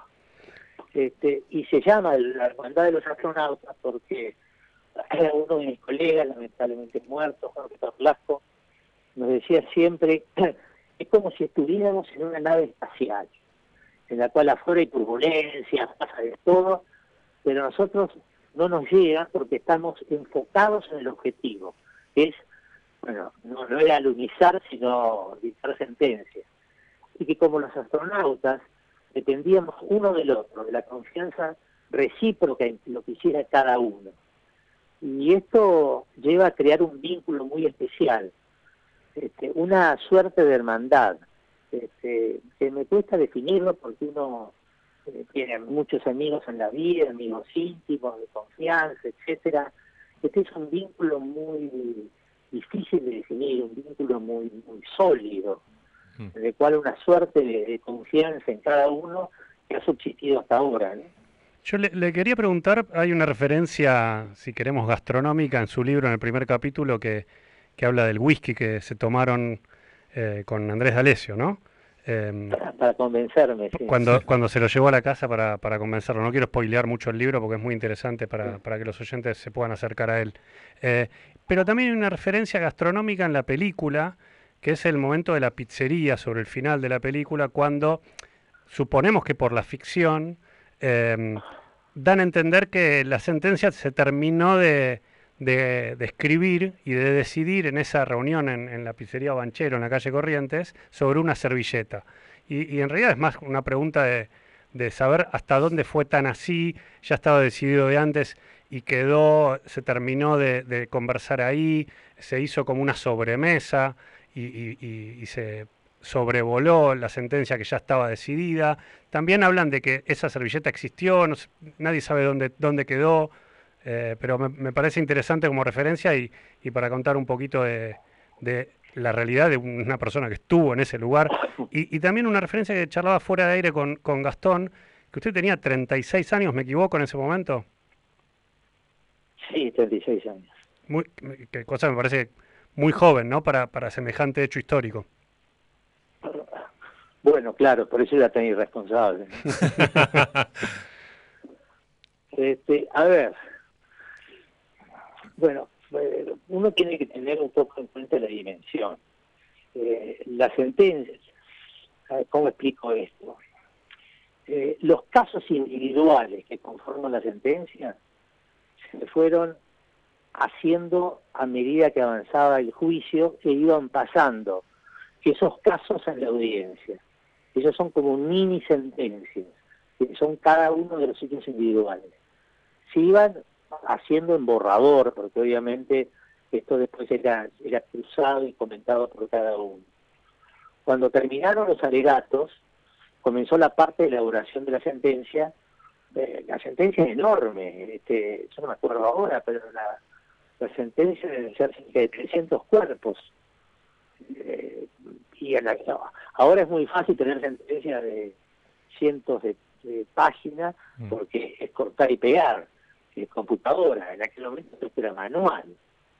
Este, en el, a partir del mes de octubre, cuando comenzamos la planificación y el armado de las distintas partes de la sentencia, porque ahí trabajamos los seis dividiéndonos por, por partes, distintas secciones de la sentencia.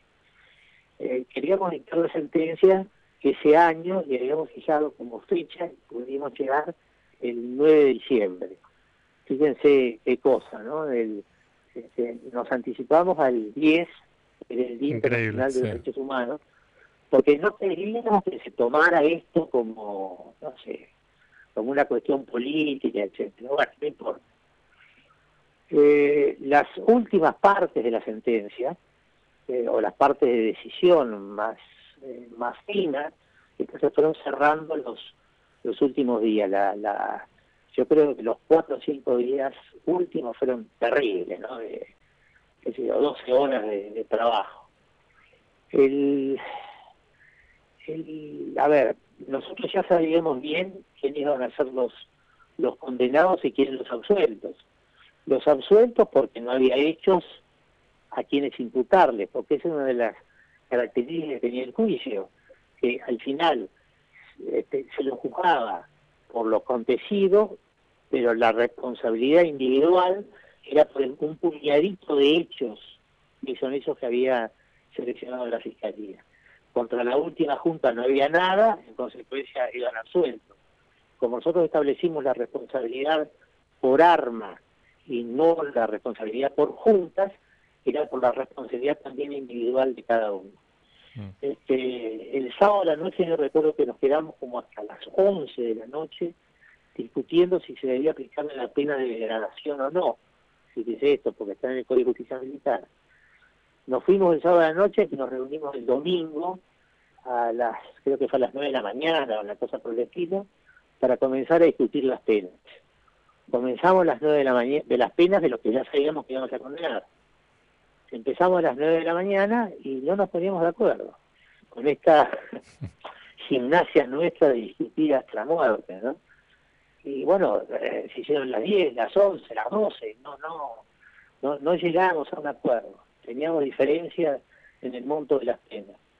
Eh, cuando se hizo el mediodía, alguno dijo, che, vamos a comer algo. Y seguimos después de comer. Domingo en Buenos Aires, caluroso, del 8 de diciembre. ¿Dónde te metes? ¿Qué hay una pizzería, una cuadra? Obviamente, Para no un perder- clásico. Para, para no perder tiempo, nos fuimos a Banchero, que quedaba en una cuadra de tribunales, donde está ahora. Bueno, nos sentamos a comer, etcétera, para relajarnos, pero ine- inevitablemente en el curso de la comida volvió a salir la discusión. Bueno, y ahí en ese momento se acercaron las posiciones. Quizás un poco por cansancio o porque, bueno, había, había que seguir. Entonces en ese momento pensé que Carlos dijo, muchachos, nos, tenemos que dictar la sentencia mañana. Nos queda tal cosa, tal cosa, tal cosa, tal cosa, tal cosa. que Tenemos que dormir a la noche. Este, terminemos con esto. Y ahí finalmente dijimos, bueno, todo el mundo está acuerdo, nadie va a reabrir la discusión, etcétera. Entonces, si firmemos acá simbólicamente, no sé qué fue un papel o, o algo por el estilo. Con lo cual, eso es cierto, pero pudo ser ahí, pudo ser en un pasillo, pudo ser en el despacho de uno de nosotros, etcétera. Fue la, en el momento que se alumbró consenso respecto de esto, ¿no?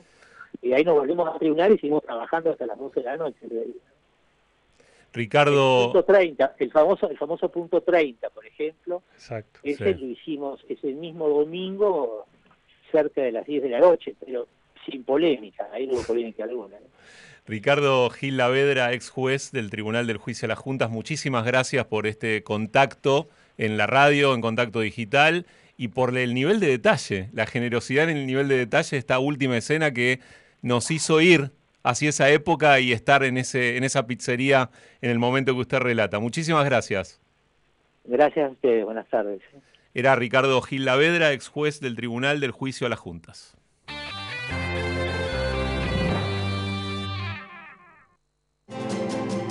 Estamos construyendo 258 escuelas con la renta de nuestro parque solar Gauchari. Tenemos lo que nuestros chicos necesitan y lo que se necesita para ser un gran país. Gobierno de Jujuy. El norte a seguir. El rey de la bachata vuelve a la Argentina. Romeo Santos. 22 de abril. Estadio Vélez. Últimas entradas a la venta en entrada1.com. Romeo Santos, Fórmula 3, La Gira. Produce Phoenix Entertainment. Todos los domingos de 12 a 14, la política y el deporte en su justa medida. Lado P, con Eduardo Paladini y Elizabeth Becher. Rivadavia 630, todo lo que pasa, todo el día. ¿Y tu mujer? Mi mujer se fue con Ofelio, mi mejor amigo. ¿Y desde cuándo Ofelio es tu mejor amigo? Desde que se fue con mi mujer. Cero no ser dulcera y comer otra porción de torta. Cero no ser aventurero y sacar un viaje a la montaña. Cero no ser espontáneo y adoptar una mascota. Está bueno ser tal como sos. Por eso Sertal es tu aliado para que elijas lo que elijas, no sientas dolores ni malestares digestivos y puedas disfrutar de lo que te gusta. Sertal, qué felicidad sentirse bien. Vení a Sodimac y disfruta el colchonazo. Del 9 al 28 de marzo tenés hasta 60% off y 12 cuotas sin interés en colchones y somieres, almohadas y ropa de cama. Con la compra online de tu colchón, el envío es gratis. Aprovecha colchón Zafiro de dos plazas por solo 41.199 pesos. Sodimac, hace de tu casa el mejor lugar del mundo. Ver bases en sodimac.com.ar. Transformémoslos. La chica que me ayuda en casa. La señora que cuida a los chicos. La chica que limpia en casa. En La empleada que trabaja en mi casa. ¿Cómo? Entrando a afip.gov.ar barra registradas, podés inscribir a una trabajadora de casas particulares en el programa Registradas, formalizar un puesto de trabajo y asegurar que acceda a todos sus derechos. Durante los primeros seis meses, el Estado cubre el 50% del sueldo de las nuevas trabajadoras. Administración Federal de Ingresos Públicos, Argentina Presidencia. Radio Rivadavia AM630 en vivo las 24 horas por YouTube. Disfruta de la transmisión y accede a notas editoriales y pases de nuestros conductores. Encontranos como Radio Rivadavia AM630. Suscríbete, mira y comenta. Radio Rivadavia AM630. Todo lo que pasa todo el día. Contacto Digital, un puente entre las personas y los medios.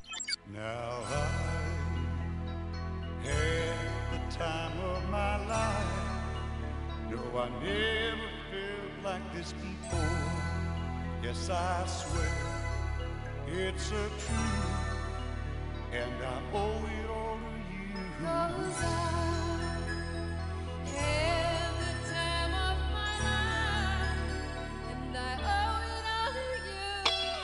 Buenas tardes, Lidia de Coronado. La película es un hecho artístico.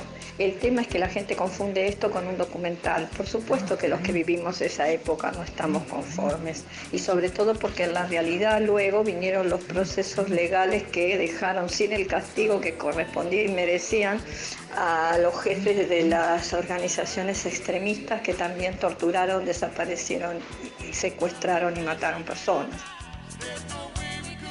Buenas tardes, muy buen programa. Bueno, la película me encantó de punta a punta y no voy a ser tan riguroso como fue el señor este ministro de Cultura de la Ciudad de Buenos Aires, que se la dio de erudito y seguramente cosas que no he vivido yo. Por mi edad puedo hablar con mucha más conciencia. Seguramente no se pudo ser todo lo riguroso que se puede porque no daría la película, seríamos una película de seis horas. La película es excelente en todo sentido, en dirección, actuación de los muchachos es, brillante, Darín es brillante, Lanzani es brillante también. Muy bueno programa. Y los oyentes de Contacto Digital siguen respondiendo a la consigna ¿Qué fue lo que más te gustó de la película Argentina 1985, nominada al Oscar por Mejor Película Internacional? Estamos todos a la expectativa, Luis. La ceremonia es mañana. Mañana, cerca de las 10, yo creo que vamos a tener ahí la categoría Mejor Película Extranjera. Exacto. Bueno, y previamente la Champagne Carpet. Sí, ¿no? es color champán, ¿viste? Está, está bueno. Se terminó Corta lo de la red rojo, carpet. no sé. Sí. El rojo queda para otra ocasión. Una de las particularidades de la ceremonia de este año, Luis. Eh, y bueno, y, y los que respondieron están participando por dos espumantes deseados y dos Saurus Select Cabernet Cabernet de familia Schroeder. Y recordemos beber con moderación y prohibida su venta a menores de 18 años. Eso también hay que decirlo.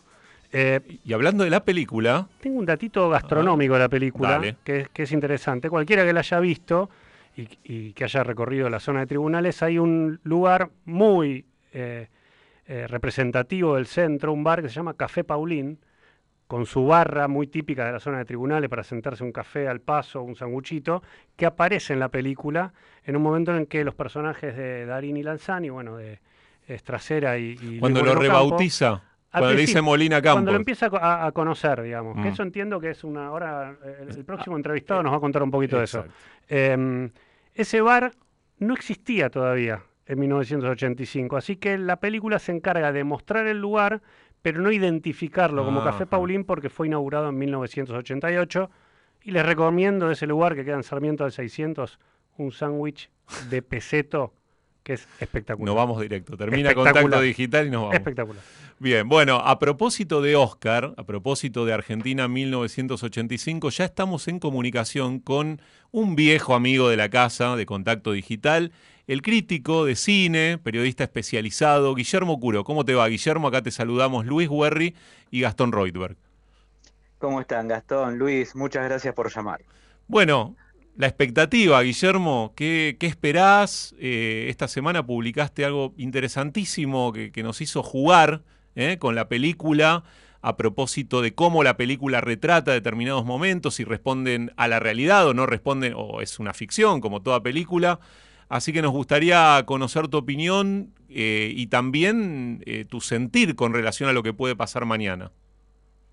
Excelente. Yo antes que nada me gustaría preguntarles algo. Eh, si yo digo que es lo que me gustó o no de la película, ¿participo por los vinos o no? El conductor decide eso. Eh, no- Bueno, no, sé, vos sabés cómo funciona Contacto Digital, Sí, así sí. que Sí, vamos sí. a dejárselos No a los oyentes. Después te invitamos a tomar algo acá con Luis. Está muy bien, está muy bien. En relación a la pregunta, sí, esta, esta semana en La Nación, eh, buscando ideas como para poder hablar de Argentina en 1985, contar algo que no se había, que no se había hecho hasta el momento, eh, decidimos hacer una trivia con eh, qué era ficción y qué era, qué era realidad. Fue muy interesante, este, tuve que investigar bastante para buscar información que, no fuera tan conocida y tuvo muy lindos resultados y también sirve para, eh, a ver, para separar un poco lo que es este, una película de lo que es este, la historia en sí. Yo estoy escuchando el programa y también eh, por, por fuera de él gente amiga, gente conocida y tienden, claro, a analizar de no se habló tanto de Alfonsín como se debía hablar, no se habló de la CONADEP como se debía hablar, pero bueno, sí, es una ficción y como tal está sesgada a la mirada de los protagonistas o de los responsables. ¿Nos llevamos la tercera o no? Eh, me encantaría decirte que sí, pero creo que no. Ok. Ah, muy Creo que no. lapidario, Guillermo. Sí, totalmente, y, y les explico por qué. A ver. Saquemos lo que tenga que ver con eh, los méritos artísticos eh, de la película. Saquemos lo que significa. Eh, ustedes saben que las entregas de premios, los oyentes también lo saben, las entregas de premio tienen, manejan también otro tipo de, de razones para premiar o no a una película. Y este año, eh, aparentemente, los Oscars van a tratar de evitar cualquier este, referencia política, cualquier eh, cuestión que remita a algún tipo de, de, escándalo o algún tipo de problema, como pasó el año pasado. Quieren volver a hacer una ceremonia entretenida, pasatista y de cine.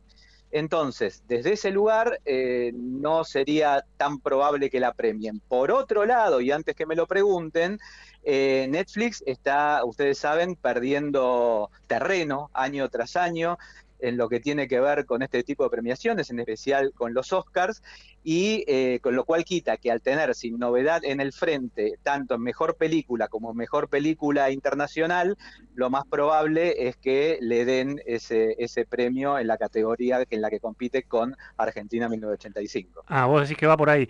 Leí esta semana a un, a un crítico, a un colega tuyo, Leonardo Despósito, en, en Twitter, hizo un hilo interesante, y un poco él cree, sostiene que tiene muchas chances por distintas razones. Una de las razones es que eh, el, a nivel temático la película tiene que ver con la dictadura, todos lo sabemos, y eso es un tema atractivo para Hollywood como por ejemplo las películas mexicanas y el narcotráfico. D daba algunos ejemplos eh, de Espósito en su, en su hilo. Eh, otro tema, lo que vos decís, que la academia tiene buena relación con Amazon más que con Netflix. Ese es uh -huh, otro, otro es. Y el otro es que, desde el punto de vista de la comunicación de la película, la producción, según este hilo de, de tu colega eh, Despósito, la producción hizo todo lo que tiene que hacer como para gustarle a los que votan, ¿no? Eh, incluyendo, por ejemplo, una nota a Ricardo Darín en Variety, que es como una de las revistas de Hollywood clave, digamos. ¿Cómo, cómo ves claro, este, esta bueno, argumentación de Leonardo? Está, muy bien la argumentación, pero en contraposición de eso, yo lo que te puedo afirmar que Darín todavía no es una persona conocida en Estados Unidos, este, está tratando de, ingresar, seguramente este año vamos a tener novedades, pero todavía eh, está dando sus primeros pasos, es mucho más conocido en España, en otros lugares de Europa. Eh, y con respecto a qué es lo que le gusta y no al votante, es el mismo argumento por el cual está la, la discusión en el rubro mejor actor, si va a ganar eh, Austin Butler por Elvis o si va a ganar Brendan Fraser por La Ballena. Okay. Eh, se dice que a Hollywood le gusta mucho premiar... Los cambios físicos, ¿no? Eh, claro, bueno, pero ahí está. Por un lado le gusta premiar claro. biopics, es, una, es algo que le gusta mucho, con lo cual ganaría Elvis. Por el otro lado, le gusta premiar los cambios físicos, con lo cual ganaría Brendan Fraser. Es muy difícil, es muy difícil prever, pero sí es cierto que tanto Brendan Fraser en Mejor Actor como, eh, sin novedad en el frente, en Mejor Film Extranjero, por ahora serían las favoritas para llevárselo. Eh, Guillermo, eh, más allá de la película argentina, ¿no? Eh, ¿Cuáles son tus otros favoritos en los rubros más importantes? Obviamente no podemos recorrer todos, ¿no? Pero me gustaría por ahí tu opinión especializada, porque cuando uno tiene la listita, ¿no? Y empiezan a, anunciar los ganadores, todo el tiempo está la expectativa de, bueno, quién finalmente se lleva la estatuilla. ¿Cuáles son tus favoritos de esos rubro, rubros principales?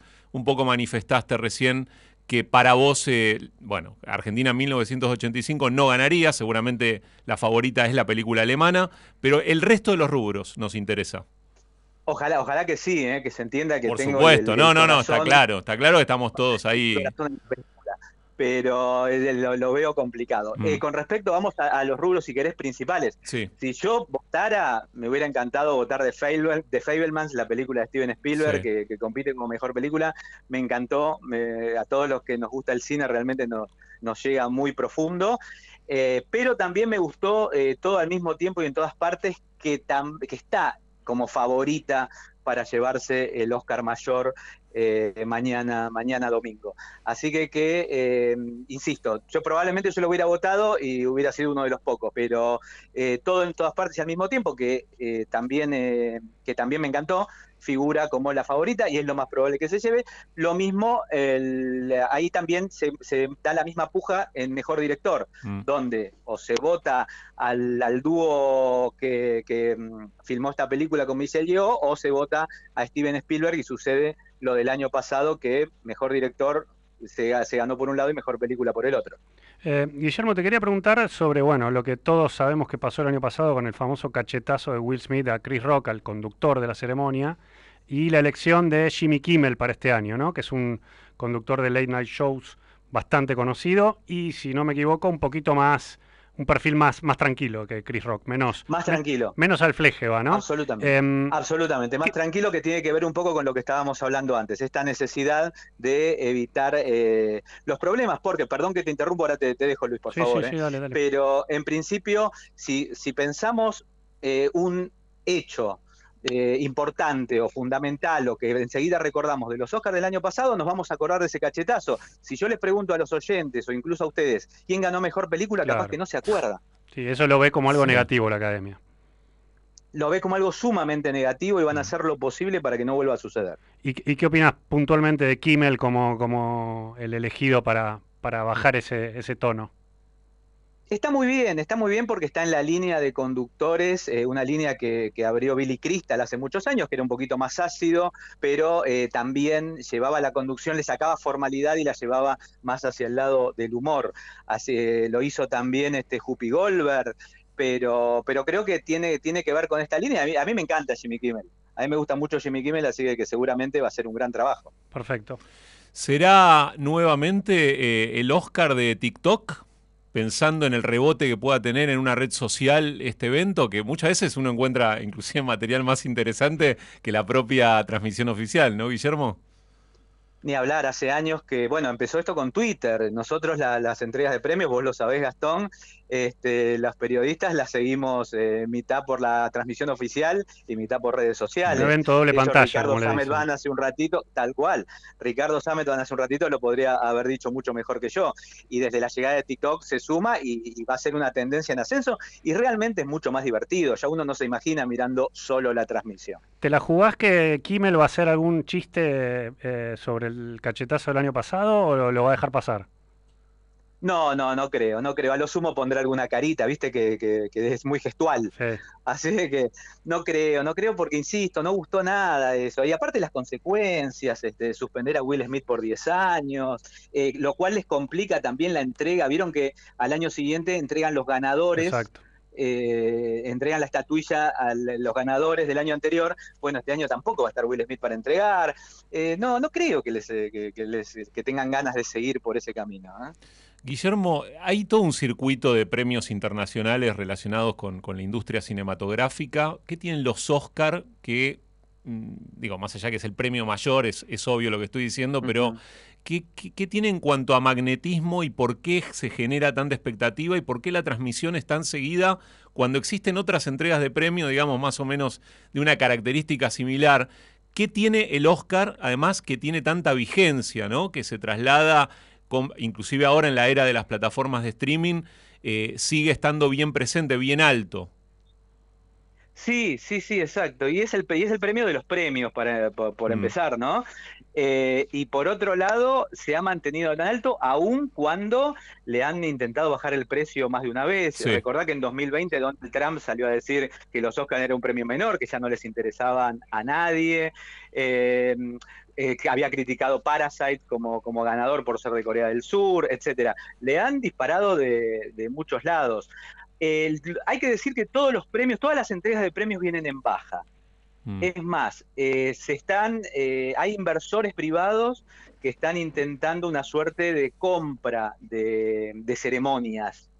Entonces eh, puede suceder que dentro de unos años tengamos los Oscars eh, auspiciados, de la misma manera que tenemos los teatros auspiciados, por ejemplo. Sí, o las canchas de eh, fútbol. En el futuro, las canchas de fútbol, exactamente. Bueno, en breve también vamos a tener entregas de premios a- auspiciadas.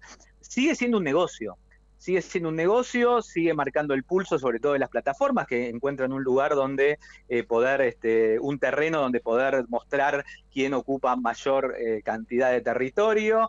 Eh, sirven para eso, sirven para como plataforma de futuros negocios, pero ya no, es el premio por el premio mismo como era lo mejor hace 40 años. Guillermo Curó, muchas gracias por estar en contacto digital esta tarde de sábado y bueno, estaremos a la expectativa de lo que ocurra mañana. Todos los argentinos, todos los que queremos que gane la película, incluso los que tal vez por un conocimiento como el tuyo vaticinan que va a estar muy complicado. Pero bueno, estaremos ahí pendientes de la ceremonia. Gracias, Guille. Gracias, Guillermo. Gracias, muchas gracias a ustedes. Este, y sí, ojalá me equivoque. Y por Ojalá, otro lado ojalá. me quedo con producción y le dejo mis últimos tres números del delito del tema de los vinos. Insistidor, Guillermo. Qué grande, bueno. Era Guillermo Curó, periodista especializado en cine, crítico de la Nación aquí en Contacto Digital.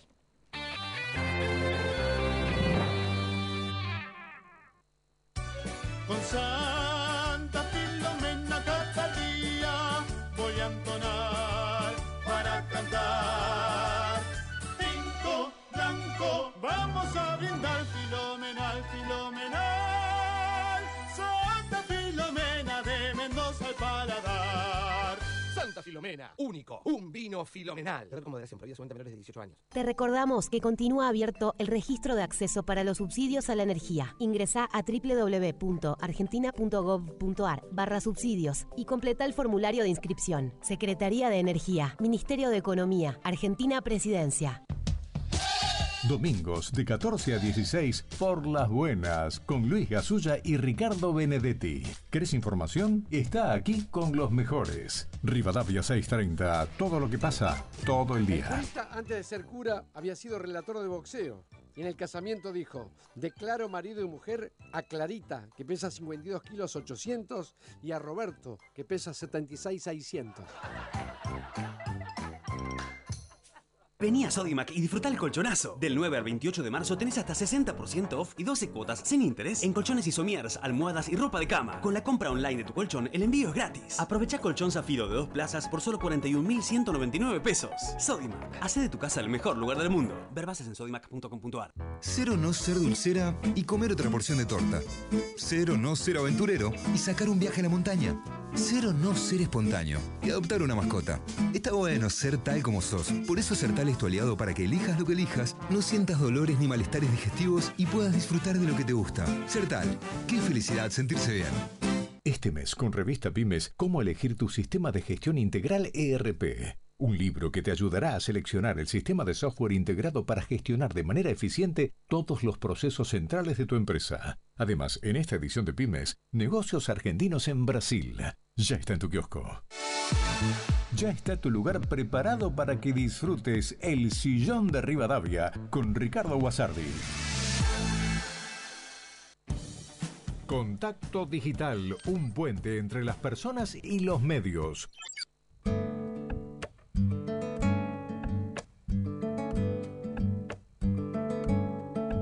Hola muchachos de Contacto Digital, eh, aquí Ricardo en Los Ángeles. Eh, si bien no conozco mucho la historia porque hace más de 40 años que vivo aquí, me gustó mucho la película, pero creo que tienen el tema de los Oscars, tienen un hueso muy duro de roer, que es la película alemana. Ojalá ganemos. Bye, hasta luego. Tardes muchachos, lo que más me gustó de la película es la caracterización de Ricardo Darín.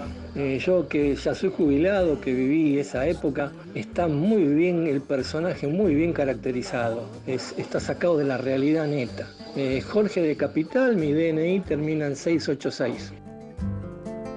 Sobre Bueno, y ya sobre el cierre de contacto digital, Luis, tenemos los ganadores. Vamos ¿eh? todavía, a Los ver ganadores, quién. ¿qué se llevan los Se ganadores? llevan dos espumantes deseados, dos Saurus Select Cabernet Cabernet de familia Schroeder y decimos beber con moderación, como por supuesto, y prohibida su venta a menores de 18 Bueno, años. y A ver. tatán, tatán, los ganadores son Estela de Almagro, DNI 124, Jorge de Capital, DNI 686, Pablo también de Capital, DNI 251 y Liliana del barrio de Saavedra, DNI 802. Felicitaciones, gracias por estar, gracias por participar y gracias Luis por estar en contacto A digital vos, hoy. Gastón, un placer ¿Eh? para mí, un placer para mí estar acá en el aire de Rivadavia. Un placer enorme y bueno, estamos ahí a, a muy poquitos segundos del pase con, con Ricardo Guasardi, que ya está en el estudio, ya está camino para acá, hincha independiente, conductor del sillón de Rivadavia, ¿eh? hace su ingreso al estudio, viene a buen ritmo, ¿eh? con su, cam- su remera Air. ¿eh?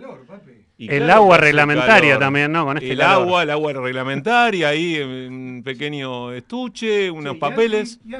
Y Alfie estuvo en Alfie. Expo Agro. eh, Debe estar calcinado, pobre. Dijo, dijo.